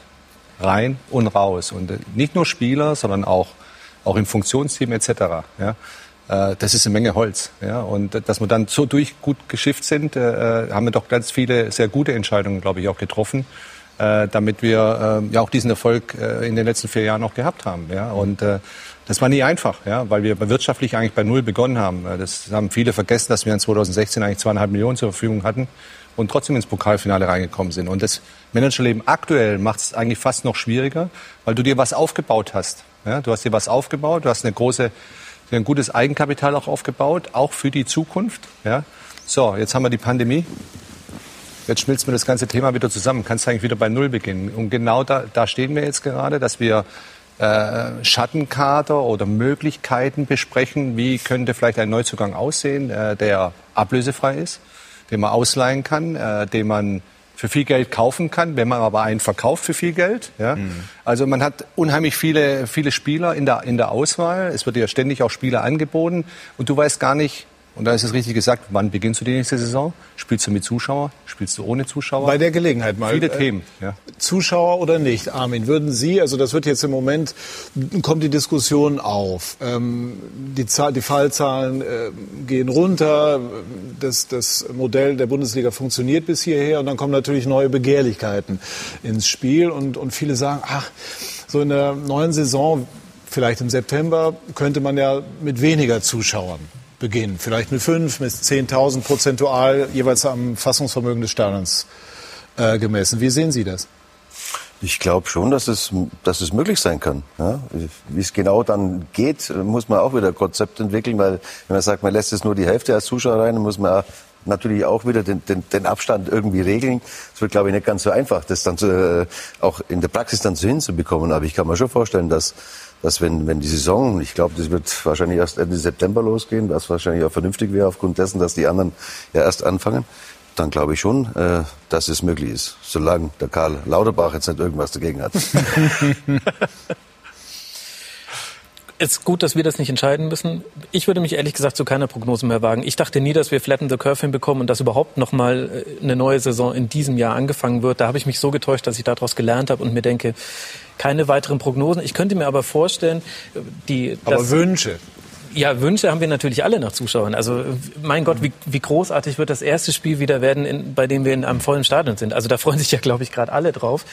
Das Interessante ist ja, dass jetzt rein aus, ähm, aus finanzieller Sicht, und das ist ja das, wo es die Vereine der Schuh drückt, wenn die entscheiden können, dann würden sie wahrscheinlich nur die Logenbesitzer reinlassen, weil die sind die, die ein bisschen für Liquidität sorgen könnten im Stadion. Und das verdeutlicht ja auch ganz gut so ein bisschen das Problem. Könnte, könnte man so sehen, aber ist natürlich klar, wenn du 10, 20, 30.000 Zuschauer zulassen würdest äh, in den Stadien, bei höherer Kapazität natürlich ist es natürlich auch nicht so einfach. Ne? Machst du eine Tombola oder machst du ein rotierendes System bei den, bei den Dauerkarten. Äh, ähm, es ist, wen lässt du rein, wen lässt du nicht rein. Ja? Also du wirst, du wirst nicht nur Glückliche haben. Das ist, glaube ich, ganz normal. Das ist, ich bin immer so ein Verfechter, sagen weder ganz oder gar nicht. Ja? Ja, also auch in diesem äh, Fall. Auch in diesem Fall eigentlich so, weil eigentlich äh, schwer ist äh, zu argumentieren. Ähm, das hieß aber vermutlich dass du, dass du Demonstrationen nicht, mit 20, 30, 50.000 Leute auf dem Platz hast, wo vielleicht nur 10.000 fassen äh, zulassen kannst und das irgendwie funktioniert. Ja? Und äh, am Ende des Tages hast du ein Stadion, äh, wo du dann nur die Hälfte reinlassen darfst. Also schwierig, schwierig zu argumentieren ich will jetzt auch gar, wir machen auch gar keinen Druck von der, von der, von der Bundeswehr, sondern wir warten, was die Politiker im Endeffekt auch und die Virologen uns vorgeben. Ich ja. glaube, ich glaube, also mit rollierenden Systemen, also wir haben ja jetzt ganz viel gelernt, also auch ganz viel Hygiene, ganz viel Abstand, äh, viel Vernunft. Ja. Maske. Ja, Maske. Also ich glaube schon, äh, wenn sich äh, Würstchenbude, Halbzeit, so kommen natürlich ganz viele Sachen dazu, wo man sagen muss, okay. An- und Abfahrt, An- auch nicht Abfahrt, vergessen. Ne, mit den Bahnen, ne, 10.000 ja. in, einer, in einer Bahn oder in, also trotzdem glaube ich, dass es, wenn man sich, also wenn es wieder eine Taskforce Zuschauer gäbe, vielleicht gibt's ja auch schon, gehe ich von aus, äh, dass es für alles irgendwie eine Lösung gibt. Und wenn alle Bock haben, dann äh, wird es auch, wird es auch gelingen. Auch natürlich dann, wenn die, die nicht reinkommen, äh, was machen die? Hast du dann auf einmal tausend Leute vorm Stadion oder zwei oder drei? Dann wird es natürlich alles schon wieder viel schwieriger. Aber ich glaube, dass das, äh, das ist das haben wir ja auch diskutiert. Jetzt, die würden jetzt, wenn wir jetzt anfangen Geisterspiele, dass die wieder vorne draufstehen. Nee, die waren so vernünftig, dass keiner vorne drauf genau, stand. Als genau. Beispiel Und wir hatten das erste Spiel Dortmund gegen Schalke. Ja, und haben, eben. Und, und der, der Einzige, der vertrieben worden ist, war ein Journalist, der den Bus fotografieren wollte von der Polizei. Also äh, das haben sie dann irgendwie noch in den Griff gekriegt. Ich finde, ähm, dass es, also wie gesagt, wenn man sich damit auseinandersetzt, gibt es, glaube ich, eine gute Lösung. Ob es jetzt prozentual dann fünf oder 10.000 sind, je nach Stadion und Personal und Aufwand und dann auch Kosten für den Verein, äh, muss man ja auch sehen. ne? Also wenn man es nur halb hochfährt äh, und trotzdem so viel Personal wie vorher, muss man sich auch überlegen. Ähm, Ich glaube, insgesamt ist es der nächste Schritt, den man machen muss. Einfach, man muss halt äh, überlegen, was ist jetzt vernünftig, was kann man wirklich auch verantworten. Ja, das sind viele Kleinigkeiten, auch wenn der Zuschauer zulässt. Ne? Und du, du willst zum Beispiel Bier verkaufen, Wasser, egal was. Das darf ja gar nicht offen verkauft werden. Ja? Also nur, dass mal auch der Zuschauer vielleicht mal ein Gefühl dafür bekommt, wenn jetzt die Delegation, eine Heimdelegation sind acht Menschen. Ja, und wenn ich auswärts bin, bin ich mit drei weiteren dabei, also nur vier. Ja? Und äh, das Essen ist verpackt. Ja? Ich will jetzt gar nichts essen groß, aber trotzdem, es, gibt, es wird was äh, gereicht. Dann hast du Flaschen, die zu sind, die du dir nehmen darfst, aber nur du darfst sie trinken und anfassen im Endeffekt. Also es sind so viele kleine Sachen dabei. Also gibt es jetzt Flaschenbier im Stadion? Glaube ich nicht. Ja? Wird schwierig, ja, oder, oder aber das, das ist ja genau die, Wurst, selbst die Wurst kannst du nicht, ja, selbst die Wurst kannst du nicht verkaufen. Also klar, viele, aber das wären ja Dinge, die könnte man besprechen. Ich will noch mal gerne aufnehmen, was Sie eben gesagt haben, ganz oder gar nicht. Ja. Wenn wir von, von der jetzigen Situation ausgehen, das ist sehr schwer, es hat sich immer alles sehr dynamisch entwickelt, aber dann würde man vermutlich vermuten, dann eher gar nicht, zumindest bis zum Ende des Jahres. Würden Sie das in Kauf nehmen? Ja, weil die Frage wird ja sein, wie wird die Politik und die Virologen entscheiden auch. Ja? Äh, wird es erst dann zugelassen, wenn ein Impfstoff da ist? Dann werden wir noch lange warten. Das dann ist ja zumindest eine keine Zuschauer drin die, haben. die im Raum steht. Genau. Aber wir werden sicherlich keinen Impfstoff bis Ende des Jahres normalerweise haben. So unsere Information. Ja?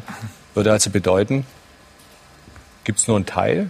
Kann ich mir nicht vorstellen. Ja gut, aber es gibt ja, ja verlässliche ich bin leider zu realistisch dafür. Ja. Informationen darüber, ja. dass die letzten Spiele, die noch mit Zuschauern und vollen Stadien stattgefunden haben, dass sie natürlich massiv noch zur Ausbreitung äh, der Pandemie beigetragen haben. Also äh, Norditalien, EDC. Also deswegen glaube ich, dass ganz also, oder alle, mhm. also da werden natürlich, ähm, äh, da gebe ich Ihnen recht, also das wird äh, um Gottes Willen, weil das wird sich ja auch gar keine, die Verantwortung kann ja gar keiner übernehmen. Das geht ja. Es geht ja hier auch um, um Symbole. Also wir haben heute schon viel über Symbole gesprochen, aber auch da ähm, muss der deutsche Fußball sich seiner Symbolkraft bewusst sein und hat das ja auch im Negativen mit dem sehr schnell durchgezogenen Ligastart erfahren, wo ja vielleicht zum ersten Mal seit ganz langem eine Mehrheit der Deutschen laut Umfragen dem kritisch gegenüberstand. Und ich denke, auch in dem Bereich sind wir jetzt wieder da, dass, äh, dass der Fußball nicht nur als die Industrie äh, verstanden werden muss, die er einfach ist, sondern eben auch ähm, die Symbolkraft mit einem geschlossen werden sollte. Und da bin ich auch eher auf Ihrer Linie, dass ich mir denke, äh, wahrscheinlich wird es das falsche Symbol sein, auch 10.000 ganz einzeln zum Stadion hingeführt mit einem verpackten äh, Sandwich und einem Flaschenbier. Aber wie kommen Sie zum Stadion hin? Das ist ja eine nächste genau. Frage. Genau, ich sage ja einzeln. Also selbst wenn der Fußball müssen Sie jeden kontrollieren, müssen Sie jeden Fieber messen, müssen Sie genau äh, die Daten abgeben. Jetzt, also es ist unheimlich viele. Was so muss man machen? Also ja, was sind die Voraussetzungen? So viel getan in der letzten Zeit.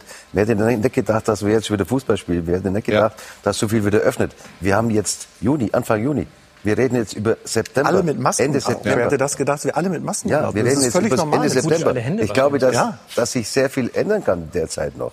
Wir wissen es alle nicht. Klar. Wir wissen es doch alle nicht. Und darin besteht ja auch die Hoffnung auch, glaube ich. Ja, eben. Einfach ich, ich an das, lieber, was, was, ist bis, bis September? Was passiert Gibt es denn den Dialog mit den Clubs? Sucht die DFL den Dialog mit den Clubs ja, gerade auch zu diesem Thema? Absolut. Und da, wir daten uns ja auch immer wieder ab in den verschiedenen Kommissionen auch, aber auch untereinander so, ohne dass jetzt irgendwas äh, terminiert werden muss. Und äh, es ist ein sehr offener Austausch zwischen den wirklich allen Profi, äh, Profimannschaften, also diesen Profiklubs, auch die 36 in der Liga äh, genauso mit dem DFB, aber auch mit der Deutschen Fußballliga natürlich. Aber Sie halten es für schwierig? Ich halte Und Sie sind eigentlich ein Mann, aber, der, der bei allem immer sagt, ich bin, ich bin total das, überzeugt, dass wir es ja. hinkriegen können. Ja. ja. Aber ich kann ja auch nicht in den, in den, September reinschauen. Ja. Wir warten ja alle auf die zweite Welle, ja, ob sie kommt oder nicht kommt. Aber eins ist klar, wir, wir müssen geduldig sein, wir müssen schauen, was passiert jetzt in den nächsten zwei, drei mhm. Monaten. Und dann kann vieles auch viel, viel besser wieder aussehen. Aber ich kann, ich kann nicht in die Glaskugel schauen, das ist klar. Das Problem ist ja nur, dass man es eben nicht weiß. Genau. Und dass man es hofft, dass es, äh, dass es so kommen kann, weil da geht es uns allen besser. Ja, du hast ja selber vorhin gesagt, wir achten ja auf alles, will ja keiner krank werden. Von daher sind wir viel vernünftiger, gehen wir besser damit um. Wir lernen eigentlich damit umzugehen. Und trotzdem ist entscheidend dann, dass ich natürlich als Verein nicht weiß, ob es so ist, ob wir Zuschauer haben, ob mir jetzt 10 Millionen fehlen. Und deshalb genau. glaube ich, dass am Transfermarkt natürlich wesentlich weniger passieren wird. Ich glaube, dass viele Mannschaften größten, größtenteils so bleiben, wie sie jetzt sind. Es wird, glaube ich, nicht viele Transfers geben. Und das ist ja die Kernfrage, was ja auch vorhin war. Und deswegen agieren wir und reagieren gerade auch so darauf, dass wir sagen, ganz ehrlich, ich gehe davon aus, dass ich keinen Spieler kaufe, aber auch keinen hol. Also keinen hol, Entschuldigung, keinen Spieler hol, aber auch natürlich keinen Verkauf. Hieße ja? jetzt, um es mal einmal platt nachzufragen, Kostic würde bleiben. Eine Nullrechnung, genau. Eine einfache Nullrechnung.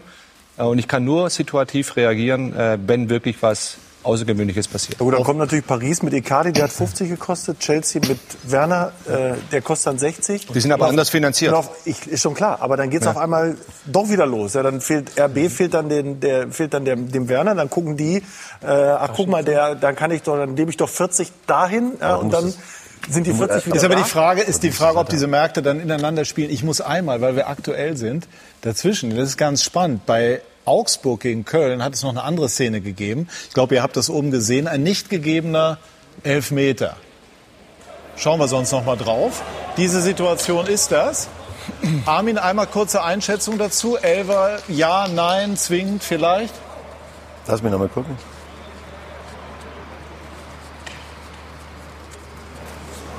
Gott sei Dank bin ich kein Schiedsrichter. Das ist, äh Also Heiko Herrlich, der äh, Trainer des FC Augsburg, war, und deswegen wollen wir da unbedingt reinhören, sehr erzürnt nach dem Spiel. Wir hören seinen O-Ton. recht. Wir haben in der Anfangsphase dann äh, 49. Minute, glaube ich, ähm, eigentlich nochmal einen Elfmeter.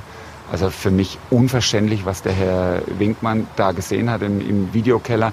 Da muss ich echt sagen, also äh, bloß weil der Schiedsrichter vielleicht zehn Meter dahinter stand und auf Weiterspielen das nicht gesehen hat. Also ein klarerer Elfmeter gibt's gar nicht. Der trifft ihn am Fuß, der eine und der andere hält ihn, dr- drückt ihn am Arm runter. Also ich weiß wirklich nicht, was noch passieren muss. Da können wir wirklich aufhören mit, mit Videokeller. Wir müssen trotzdem auf uns schauen, an uns, an, an unsere eigene Nase packen, unsere Möglichkeiten nutzen. Gut war am Ende, dass wir trotz des Gegentreffers dann nochmal Moral gezeigt haben und den Punkt wenigstens hier gelassen haben. Also unserer Einschätzung nach war das auch ein Elfmeter und es war auch etwas verwunderlich. Das ist ein Skandal, Diese- echt. Das ist ein Skandal. Sowas ist ein Skandal. Äh, Das kann nicht sein. Es geht hier um die Klasse zu halten. Da sitzt einer, äh, ja, komm, der dann 30 Kilometer weg von Köln lebt. Und stellt damit Heiko Herrlich in den Raum. Ne? Also, Aber es sind Emotionen. Das Ja, aber jetzt unter, diese, diese Nachfrage, diese Nachfrage, und da habe ich auch immer ein gewisses Grundverständnis. Bei den, natürlich müssen sie sich im, im, im Zaum halten. Wir alle Verantwortlichen versuchen, im Zaum zu halten. äh, aber dass Jessica das das ist- da nachfragt, ist doch normal. Das ist absolut okay, absolut okay. Aber da hat er sich halt nicht im, hat er sich halt nicht im Griff gehabt und hat er halt natürlich so geredet, äh, wie wenn du aus der Emotion heraus redest. Auch das muss man einem Ja, zugestehen. man muss auch Mann. nicht immer sich im Griff haben. Ja, finde ich auch. Noch, es ist immer noch was Emotionales. Also, und ich muss ja mal Gefühl auch haben. Sonst sind wir nur noch Roboter, die da außen stehen. Und ob das dann, die Nachfrage ist so, okay. So ist es ja, eigentlich, sie muss es ja mal, wenn sie gut ist. Ne? Ja, aber die, aber die aber es, Schlussfolgerung von Heiko Herrlich, also dass Winkmann parteiisch ist, ist natürlich schon. ja, äh, aber trotzdem. Schau, und das ist genau das, was. Darf was ich ganz kurz, die Fakten helfen hin und wieder. Geburtsort Kerken von Winkmann, 85 Kilometer Entfernung zu Köln, Verein SV, ich hoffe richtig, Nüterdin, 140 Kilometer Entfernung. Jetzt kann man mögliche Parteilichkeit nicht in Kilometern messen, aber wir gehen mal davon aus, dass die, die Schiedsrichter, die zu den Spielen fahren, das ist jetzt aufgrund des Hygienekonzepts auch nicht immer an die räumliche Distanz gebunden, komplett unparteiisch sind. Da gehen wir nicht nur von aus, davon sind wir sicher, da sind wir, oder ich, sicher.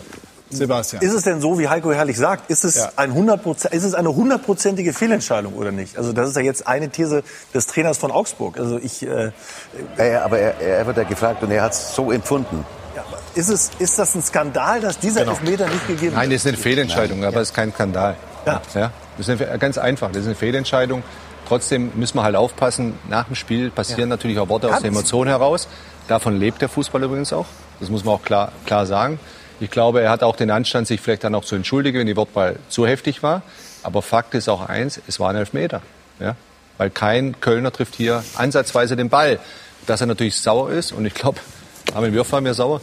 Ja? Haben wir schon Sachen gesagt, die du- hätten wir uns am doch klar, besten Du kannst dich nicht immer zurückhalten. gehen lassen. Das, das gehört ja zu unserem Job dazu, dass man diszipliniert ist und dass man, dass man natürlich weiß, um was es geht und dass man das nach außen nicht die Emotionen zeigen kann. Hm. Und trotzdem ist man, muss man die auch mal zeigen können. Nein, also wohl- unter welchem Druck Augsburg steht. Ja, nicht nur Druck, sondern das ist ja, natürlich, das eine ist der Druck und das andere ist, er hat es für sich so empfunden. Und das muss er einfach auch mal rauslassen können. Und da kann man Aber es sind, es sind natürlich, zwei- also Emotionen ja und, und, und, und starke Interviews auch ja. Ich bin der Erste, der das immer unterschreibt und jeden verteidigt, der auch mal bei uns, bei Sebastian, bei mir oder wie auch immer am Mikrofon einen raushaut. Davon leben wir. Trotzdem kann man es ja inhaltlich einordnen. Deswegen würde ich jetzt sagen, wenn er sagt skandalös, alles okay. Aber natürlich die Schlussfolgerung aufgrund der Nähe des Wohnortes sozusagen die Entscheidung in Frage zu stellen, das halte ich dann für schwierig. Sagen wir das es mal muss er, so. Das muss er aber dann schon vorher äh, überlegt haben. Wie, der, wie, der, wie, wie er angefangen hat, der Schiedsrichter, muss er schon überlegt haben, der kommt ja 50 Kilometer aus Köln. Das kommt ja jetzt nicht nach dem Spiel. Damit Das ja unterstellst du dem. Schiedsrichter auch etwas, was, was ich. Das was, muss man auch erstmal alles wissen, bei all dem, was ein Cheftrainer ja noch so zu tun Also ich hat. hätte es nicht, ich hätte es nicht gewusst, muss ich ganz ehrlich sagen.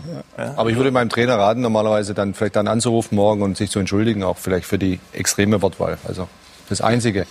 Weil, weil einer in der Nähe von Köln groß geworden ist oder, oder da da lebt. Das kann ja manchmal auch ein Nachteil sein. Ne? Das kann auch mal ein Nachteil sein. Ja. Vielleicht, ist er, vielleicht ist er Fortuna Köln-Fan, weiß man auch nicht.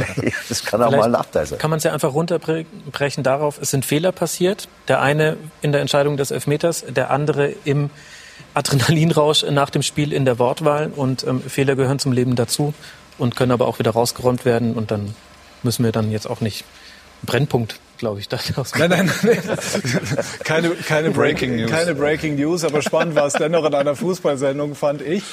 Ähm, wir sprechen gleich weiter, unter anderem dann über Jürgen Klopp, der bei Sebastian Hellmann im Skype-Interview über den Neustart in England gesprochen hat und äh, vieles mehr. Bei Sky 90 die Fußballdebatte.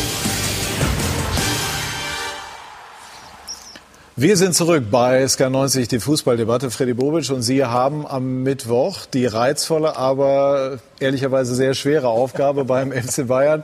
Äh, Robert Lewandowski hat zum 30. Mal getroffen in der Bundesliga, ist gesperrt für die Liga. Tobt er sich jetzt noch mehr aus als ohnehin am kommenden Mittwoch im Pokal? Na, vielleicht muss ich einen Antrag stellen beim DFB, dass man die Sperre für Müller und für Lewandowski auf den Mittwoch legt. Ja, nein, leider wird das nicht passieren. Hervorragende Spieler, tolle Mannschaft. Äh, wie sie gerade spielt, ist äh, wirklich eins mit Sternchen. Also sie lassen keine Chance eigentlich aus und nutzen die eiskalt, auch gestern in Leverkusen. Und schon den Hut davor ziehen. Wir brauchen einen überragenden Tag und die Bayern brauchen einen schlechten Tag. Ja, es ist ganz einfach. Ja. Und äh, natürlich sind sie immer Favorit. Aber warum soll man nach München fahren und sagen einfach, ja okay, viel Spaß im Finale. Ja. wir werden trotzdem versuchen. Sie haben die auch im Finale Leistungs mal geschlagen. Wir ne? haben auch die Bayern mal geschlagen, auch mal im Finale geschlagen, auch in der Liga mal geschlagen. Es ist alles möglich. Es kommt immer auf den Spielverlauf natürlich auch an. Du brauchst das Quäntchen Glück, du brauchst eine Top-Leistung. Wir müssen kratzen, beißen, wir müssen wieder total aktiv sein und müssen an unsere Chance glauben. Und dann kannst du das auch schaffen. Ja, du musst es aber nur glauben, du musst als Truppe musst du dran glauben. Und du brauchst natürlich auch das Quäntchen Glück, dass die Bayern vielleicht nicht ihren besten Tag haben und vielleicht mal die Latte treffen und nicht das Tor. Ja?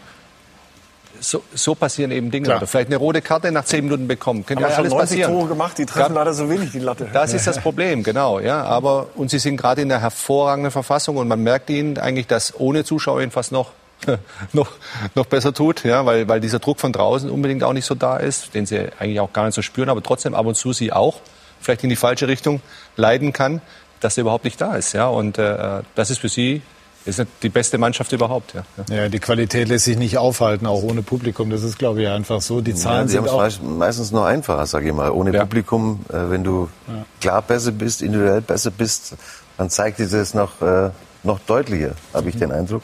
So wie es eben auch teilweise mit den Auswärtsspielen ist, die ja heutzutage praktisch wie Heimspiel ist. Du gewinnst ja mehr auswärts wie. Also das Bayern hat wirklich unheimlich mit einer Souveränität, wie die spielen nicht, dass sie die Spiele gewinnen, sondern wie sie sie gewinnen, ist eigentlich das, äh, wo man sagen muss. Aber sie werden auch mal einen schlechten Tag haben. Aber, absolut. Mittwoch. absolut. Aber es ist natürlich, die Konstanz ist natürlich auch beeindruckend. Sie sind jetzt vielleicht sogar auf dem Wege, den eigenen Rekord von 101 Tor äh, zu brechen, datierend aus dem Jahre 1972. Damals, glaube ich, auch Gerd Müller, ne, Sebastian, mit den 40 Toren. Ja. Also kann Lewandowski noch schaffen, wobei die Sperre ihm da natürlich jetzt wehtut. Didi Hamann, unser Experte, unser Sky-Experte, hat gesagt, die besten Bayern seit 10, 15 Jahren. Man ist immer schnell bei der Hand mit Superlativen. Äh, aber was natürlich auffallend ist, unter Hansi Flick haben sie unglaublich in die Spur gefunden und verbinden Qualität mit Ergebnissen.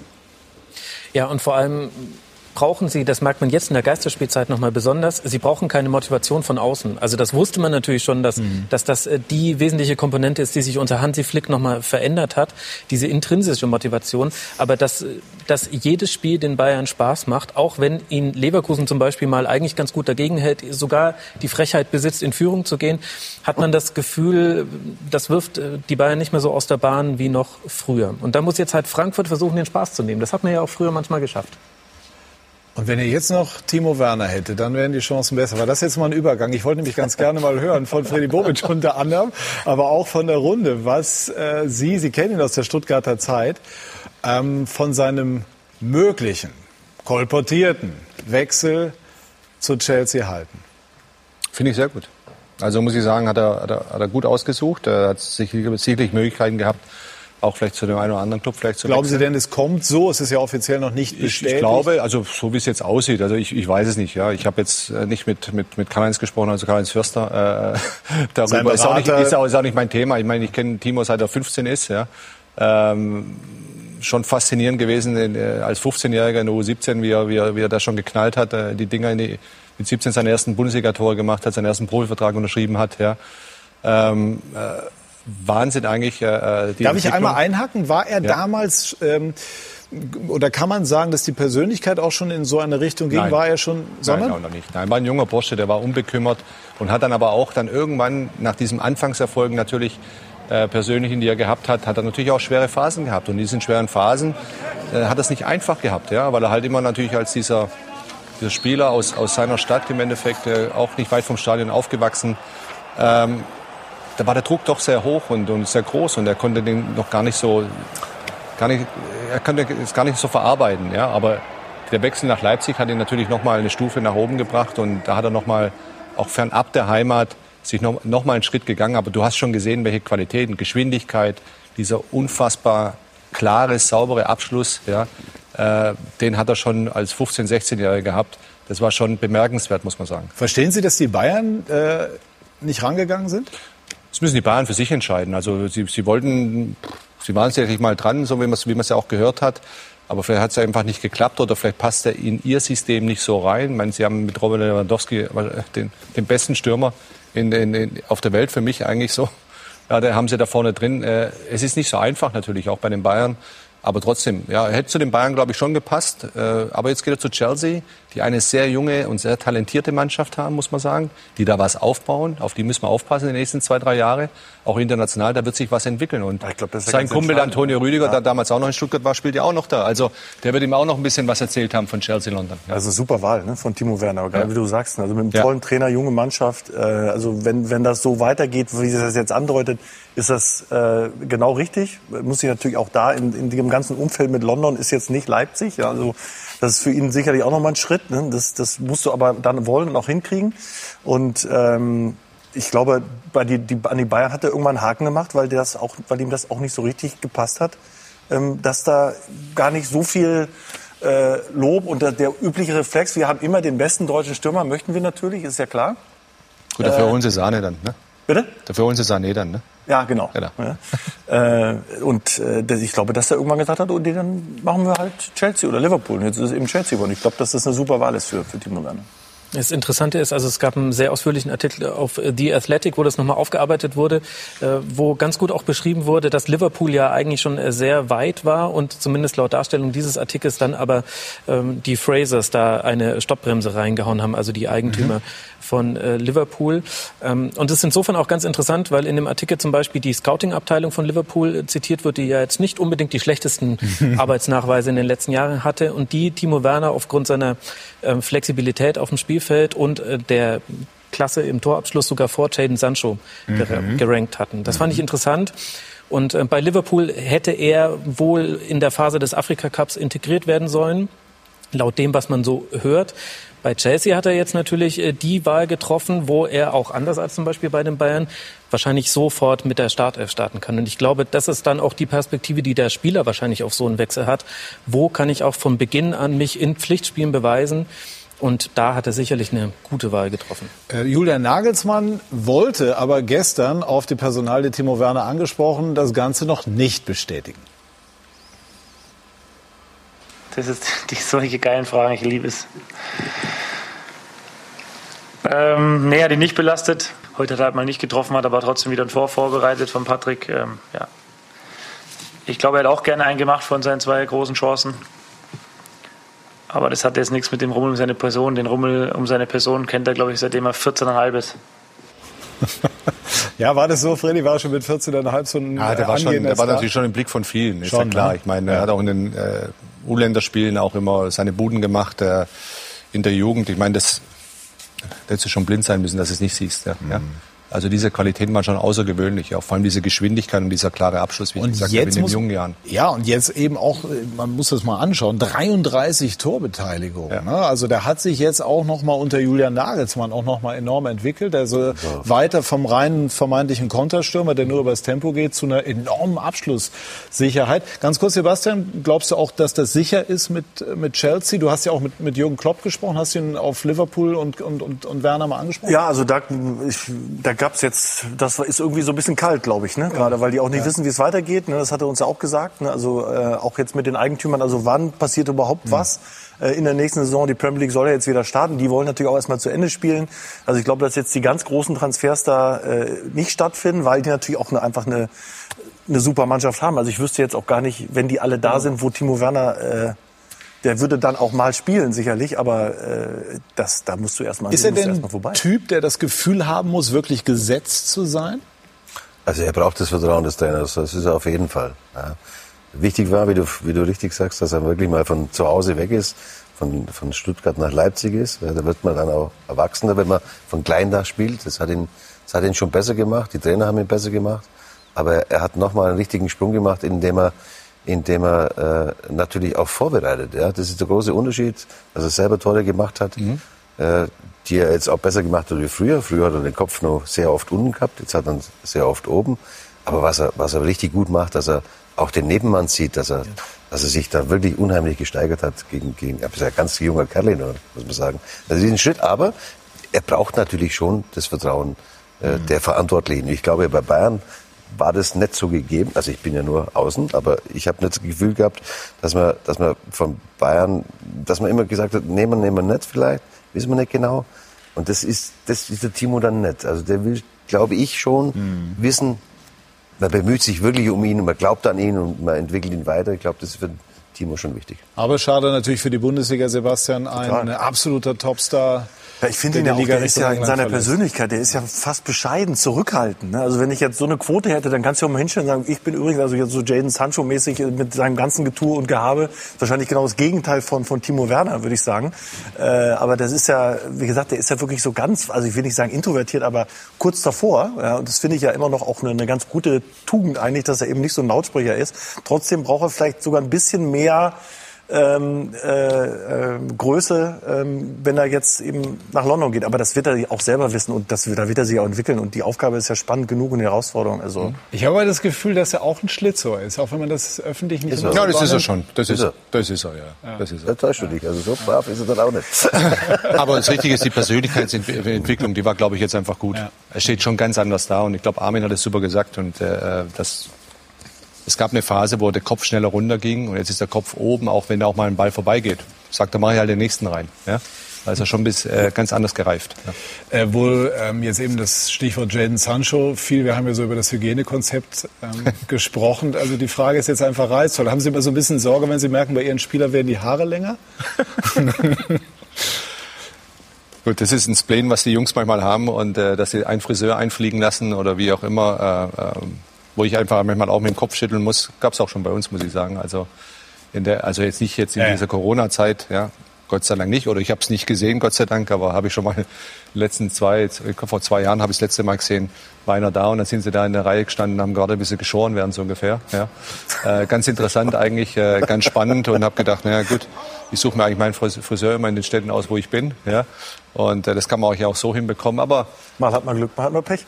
aber das sind so, so Nebenthemen im Endeffekt. So Macht wirklich, das, äh, Sie sind ja auch sehr gut bei der DFL vernetzt. Sind solche Themen geeignet, sogar dieses Konzept, das bisher hergreift, ins Wanken zu bringen? Oder ist das zu klein? Ich glaube nicht, dass es in Banken bringt, aber man muss schon, man muss schon äh, darauf hinweisen, hey Leute, ganz ehrlich, irgendwo ist eine Grenze dann auch. Ja, ja? Und dass es ein junger Bursche wie der Jaden dann auch nicht versteht äh, und äh, äh, natürlich dementsprechend äh, irgendwas über Twitter rüberhaut, ist ein junger Bursche. Ja, aber er muss lernen und ich glaube, wenn, wenn man die Worte von Emre Can nimmt zum Beispiel, der das ganz klar auch gesagt hat, der natürlich viel mehr Erfahrung hat, äh, dann ist er gut beraten, auch richtig hinzuhören. Ja, also es gibt viele, viele Vernünftige natürlich auch im Fußball, aber es gibt natürlich auch ein paar Lausbuben, äh, die vielleicht das eine oder andere Mal versuchen, irgendwas aber- zu umgehen. Ja. aber das Beste, das Beste ist ja auch, wenn Mitspieler wie Chan das Ganze im Grunde genommen regelt. Das ist, glaube ich, besser, als wenn der Verein oder wer auch immer das absolut. versucht. Jedes Mal von oben drauf zu hauen. Genau. Und äh, ganz ehrlich, also wir können sie auch nicht 24 Stunden kontrollieren. So ist es auch nicht möglich. Ja. Nee, absolut. Man will auch immer Typen. Also das irgendwie ist es ja auch alles schwierig, das immer genau nur einmal so stromlinienförmig zu haben. Er spielt super Fußball. Das ist ja erstmal seine Kernkompetenz ja. und wird auch gehandelt als jemand, der möglicherweise nach England geht. Sebastian, du hast mit äh, Jürgen Klopp geskypt. Ähm, haben wir schon viel zu gesehen. Wollen wir gleich auch noch mal kurz reinschauen. Welchen Eindruck hattest du? Ist er einfach erleichtert, dass er seine Meisterschaft, auf die Liverpool schon seit 1980 wartet, jetzt doch wird ins Ziel bringen können, mutmaßlich? Ja, ich meine, da warten natürlich alle drauf in Liverpool. Ich glaube, dass Klopp da äh, ähm, noch sehr zurückhaltend ist, weil er natürlich auch weiß, das muss ja auch erstmal alles losgehen. Ne? Und äh, für ihn sind es noch neun Spiele. Das, äh, möchte alle neun gewinnen. Er möchte was Historisches schaffen nach Punkten. Äh, und dass er dann irgendwann Meister wird, das ist ihm auch klar. Würde der das natürlich nie sagen. Ja? Aber rein theoretisch wäre es ja, wenn der Spieltag jetzt so liefe mit, mit einer Niederlage von City und einem Sieg von Liverpool, wäre er schon durch. Das wäre, glaube ich, das Schlimmste, was ihm, ihm passieren könnte, weil er möchte eigentlich noch jetzt äh, so ein bisschen Pfeffer drin haben und die Meisterfeier ist ja dann irgendwann verschoben, wenn es dann wieder möglich ist. Ja. Aber ich habe Gefühl, das Gefühl, dass er im Moment sehr, sehr bei sich ist, dass es froh ist, dass, er froh ist, dass es wieder losgeht. Und das, äh, ja, das hat, das hat man so gespürt im Gespräch in jedem Fall. Ja, und dann wollen wir den Eindruck auch noch mal unterstützen und hören mal rein, was Jürgen Klopp gesagt hat. Wir sind superglücklich, alle im Fußball, die involviert sind, superglücklich, dass wir die Gelegenheit bekommen, wieder zu spielen. Und jetzt nehmen wir den Rest, wie es kommt. Wir wollen Fußballspiele gewinnen, so viele wie möglich. Wir haben noch neun und ähm, gucken, gucken mal, was geht. Also wir haben ja, wie gesagt, drei Wochen noch vor uns Training jetzt ungefähr, nicht mehr ganz drei Wochen, zweieinhalb vielleicht. Ähm, da kann so viel passieren. Ne? Wir müssen fit bleiben und die Jungs so fit wie möglich machen. Wir müssen uns gut vorbereiten, das werden wir tun. Und dann müssen wir spielen. Und die anderen haben ihre eigenen Ziele. Äh, Unser erstes Spiel ist bei Everton und ich glaube, das Letzte, was die wollen, ist, dass wir irgendwie ähm, im Goodison Park ähm, die Arme hochreißen und ähm, aus irgendwelchen Gründen das zu feiern haben. Also ist alles kein Zuckerschlecken. Ja? Ja, und er hat auch gesagt, dass er, so ähnlich wie Oliver Kahn vergangene Woche hier, dass er sich durchaus vorstellen kann, Freddy Bobic hat ja auch in diese Kerbe geschlagen, dass es gar keinen Transfermarkt, jedenfalls für Liverpool, gibt. Überraschend für Sie? Ja, Oder folgerichtig aufgrund dessen, was wir, was wir über die Corona-Krise und ihre Folgen für den Fußball wissen? Ja, also man muss sehen, dass die Premier League dann nochmal in einer ganz anderen äh, Situation ist als die Bundesliga, weil die Probleme, die wir in der Bundesliga haben, auf der einen Seite verschärft sind, weil die Abhängigkeit vom TV-Geld noch höher ist. Auf der anderen Seite hat man über die Investorenmodelle manchmal noch den Sugar Daddy, der dann doch die hunderte Millionen ausgleichen kann. Aber die Premier League, ähm, für die ist äh, das ähnlich wichtig wie für die Bundesliga, jetzt die Saison abzuschließen, äh, weil sie selbst bei Saisonabschluss 170 Millionen Pfund ähm, zurückzahlen werden müssen, allerdings erst nach der nachfolgenden Saison. Das konnte man jetzt herauszögern, um eben in diesem Transfersommer noch handlungsfähig zu sein. Sollte das aber nicht geschafft werden, dann spricht man von Zahlungen, die zurückgezahlt werden müssen, denn in der Premier League ist das gibt es keine Ratenzahlung, sondern es wird einmal überwiesen von 700 Millionen Pfund. Das heißt, man sieht, da ist nochmal ein ganz anderer Druck drauf und das erklärt, finde ich, dann auch relativ schnell, ähm, warum dann auch so ein Verein wie Liverpool zu der Haltung kommt, okay, erstmal stopp, wir müssen erst gucken, wie geht diese Saison zu Ende, geht sie zu Ende? Und dann muss man ja auch dazu sagen, das fällt vielleicht auch leicht, wenn man den Kader von Liverpool hat. Ja. Gut, also das ist äh, wie immer im Profifußball hat das Ganze eine starke finanzielle Komponente, ist klar, aber gerade bei Jürgen Klopp auch eine hochemotionale. Also wenn es klappen sollte mit der Meisterschaft auf sportlichem Wege, hat keiner Zweifel. Es muss halt einfach nur die Saison ins Ziel gebracht werden, dann ähm, wäre das für Liverpool eine Riesengeschichte. Das Thema Finanzen ist die nächste elegante Überleitung beschäftigt auch Schalke. Und äh, Schalke ist auch sportlich äh, nicht so richtig gut unterwegs. Armin Fee, sind Sie oder, oder haben Sie eine Idee, warum Schalke, die eine gute Vorrunde gespielt haben, in der Rückserie und speziell auch nach der Corona-Pause so weggebrochen sind, auch wenn sie heute immerhin ein 1 zu 1 gegen Union ergattert haben? Da bin ich zu weit weg, dass ich da eine Idee hätte, warum das jetzt so krass ist, ne, muss man sagen. In der Vorrunde war schon, war schon überraschend, dass sie, dass sie vor allen Dingen äh, unheimlich laufstark waren. Ja. Sie, haben, sie haben früh gepresst, sie haben wirklich als Mannschaft unheimlich harmoniert. All diese Dinge, die, die, die, es- den anderen Mannschaften schwer gemacht haben, gegen Schalke ein Tor zu machen, oder, äh, die, die laufen jetzt nicht mehr so. Also es läuft eigentlich in der Rückrunde, muss ich sagen, äh, ist es eine völlig ausgewechselte Mannschaft. Natürlich gibt es dann Gründe, dass du einige Verletzte gehabt hast und so weiter. Aber das kann ich jetzt von außen ganz schwer sagen. Aber auch die das so Art des Fußballs ist natürlich, Ja, völlig. äh, Also ist die Art des Fußballs, wenn die natürlich zu Hause gegen, gegen Werder Bremen, äh, ist ja auch nicht gerade jetzt äh, vom Tabellenplatz her jetzt die, Keine Übermacht äh, im Moment. Keine, keine Übermacht. dann glaube ich 25, 28 Prozent Ballbesitz habe, äh, in einer Phase, wo es im Endeffekt äh, um nichts groß mehr geht, wo du gar keinen Druck hast, dann kann ich das nicht nachvollziehen, äh, dass der FC Schalke 04 mit doch immer noch relativ hohen Personalkostenetat auf diese Prozentzahl kommt und in Düsseldorf war es ja, war es ja ähnlich. Ja, also ähnlich 25 oder 26 Prozent Ballbesitz. Ja, auf Geheiß des Trainers ja, ne? Also auf Geheiß des Trainers ja. Das war ja angeordnet. Das ist etwas, wo ich jetzt äh, nicht nachvollziehen kann. Ja. Ich sagen. Ja, ja, der Trainer hat gesagt, wir können im Moment nicht anders und nur so können wir uns ja, das allein, also das, ich finde das ja, ich finde diese Ehrlichkeit und Offenheit ja schon äh, äh, bemerkenswert, weil selbst wenn es so ist, hätte ich ja als Trainer äh, Probleme mit zu sagen, also wir können mit dem Ball im Moment nichts anfangen, deswegen geben wir ihn den, den anderen. Ja, das ist schon äh, bemerkenswert ehrlich. Sebastian, jetzt haben wir, oder wir alle in der Runde und Sie zu Hause, liebe Zuschauer, wissen das auch, äh, Schalke hat jetzt auch noch Themen drumherum. Also es gab jetzt ähm, diese, nennen wir es jetzt ruhig mal Affäre um, den, um die Härtefallanträge. Da geht es um die äh, etwaige Rückerstattung äh, für, für Zuschauer, die eben nicht zu den Spielen äh, konnten. Und ähm, das ging Schalke so weit gegangen, dass die Leute das begründen sollten, warum sie das Geld sozusagen zurückerstattet bekommen sollen. Und Jochen Schneider, der Vorstand Sport, hat sich heute im Vorfeld des Spiels gegen Union bei uns auch noch mal dazu geäußert. Dieses Thema Härtefallantrag, da muss man sagen, kapitales Eigentor, äh, unglaublicher Fehler.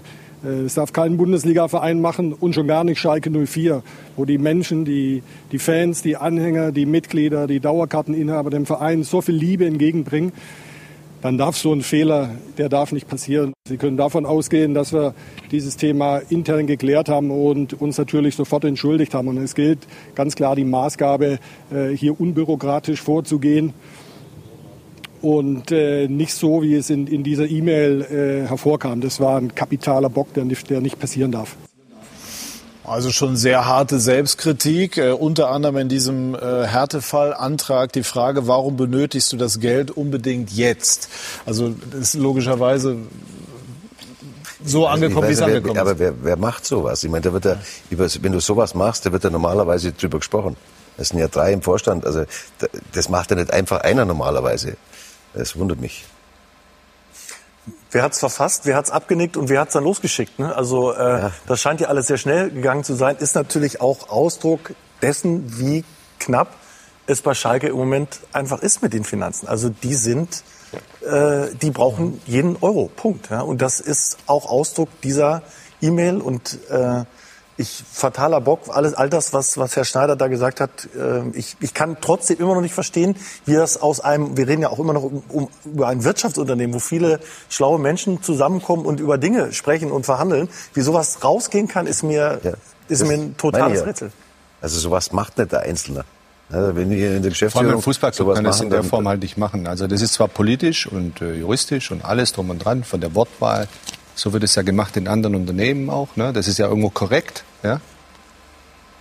Aber als Fußballverein musst du eben, auch wenn du ein Unternehmen bist, anders vorgehen, weil du, Jochen Schneider hat es richtig gesagt, ja, die Menschen geben auch die Liebe zu diesem Club. Aber kann sich jetzt Jochen Schneider auch einfach so an die Seite stellen? Das, kann sagen, ich jetzt, das können wir nicht beurteilen, weil wir nicht, weil wir ja. nicht intern dabei waren. Vielleicht weiß er wirklich nichts davon. Ja, also er hat mir schon, er kam mir schon sehr klar rüber, ja, dass er davon eigentlich er wusste nichts. nicht die Kenntnis hatte von diesem von, die, von, die, von diesem Und Peter Peters, der ja. für die Finanzen bei Schalke lange Jahre also wir zuständig haben das, war, das, musste jetzt gehen genau. nach 27 ja. Jahren. Man hat schon den Eindruck, dass das damit auch im Zusammenhang steht, ohne es genau zu wissen. Teilen Sie diese Einschätzung? Ja, also es wird natürlich in einen äh, allein schon zeitlichen Zusammenhang gebracht. Ich glaube aber, dass äh, man jetzt auch vielleicht auch Schalke 04 gar nicht den Gefallen tun sollte, nur über den Härtefallantrag zu reden, sondern eben um das, was Sie gerade angesprochen haben, nämlich das, was dahinter steht, nämlich äh, eine sehr, sehr hohe Schuldenlast, die nicht nennenswert niedriger geworden ist, auch unter Finanzvorstand Peter Peters. Also auch das mhm. wäre ein möglicher Ansatzpunkt für äh, Kritik. Aber das ist ja das eigentliche Dilemma, in dem Schalke 04 steckt. Wenn es nur der Härtefallantrag wäre, dann könnte man ja sagen, haben wir abgelegt, ansonsten läuft alles super, wir spielen tollen Fußball, wir kommen auf Platz 8 raus, alles prima. So ist es ja leider nicht. Ich glaube, die eigentlichen Probleme sind äh, die, die eben zu solchen Fehlern dann auch führen. Welche? Ja, eben die hohen Verbindlichkeiten, äh, die, der Mangel an Liquidität, der dann auch äh, schnell damit hergeleitet werden kann. Äh, Im Grunde ist Schalke 04 in einer ähnlichen Situation, wenn man, wenn man mal versucht, sich vom Kontext dieser Saison zu lösen und das mal auf zehn Jahre hin zurückverfolgt, wie Werder Bremen. Ähm, und zwar Werder Bremen lange Zeit in der Champions League dabei, von 2000 bis 2010. Und dann hörte diese Champions League-Teilnahme auf. Und peu à peu musste die Personal- und Transferstruktur mhm. daran angepasst werden. Mhm. Schalke 04 hat eigentlich was ganz Ähnliches. Die waren 12, 13 und 14 haben sie sich jeweils für die Champions League qualifiziert. Danach nur noch einmal 2017, 2018. Diese Anpassung, die aber Werder Bremen zum Beispiel vorgenommen hat, die kann ich zumindest von außen bei Schalke 04 nicht erkennen. Und das ist vielleicht das Grundproblem. Mhm. Also Aufwand und Ertrag passen auf alle Fälle bei Schalke. Äh, nicht zusammen, muss man ganz klar sagen. Ähm, Peter, soll aber Freddy Bobic seine ähm, Ämter, und das ist auch den Regularien entsprechend korrekt, weil sie an die Person, nicht an seine Funktion im Verein gebunden sind, behalten. Wie bewerten Sie das? Er hat ja noch äh, wichtige Ämter auch bei der Deutschen Fußballliga. Er ist im Präsidium, ist äh, Aufsichtsratsvorsitzender, ja. Stellvertretender, äh, Vorsitzender im Endeffekt auch. Und äh, ähm, ja, es ist die Frage. Ja, also ich, ich sage immer, wenn einer beim Club nicht mehr ist, hat er auch in diesen Ämtern nichts mehr zu suchen. Ja? Das wäre bei mir genauso. Ja, und äh, sitzt ja auch in der einen Kommission drin. Äh, wenn ich da nicht mehr bei einem Verein tätig wäre oder raus bin aus einem Verein, was, was soll ich da noch? Bin ich externer Berater? Ähm, das wird sicherlich ein Thema sein, auch glaube ich. Werden Sie die Position Zeit. so hinterlegen? Bitte? Werden Sie die Position so Mit hinterlegen? Mit Sicherheit, ja. Mit Sicherheit.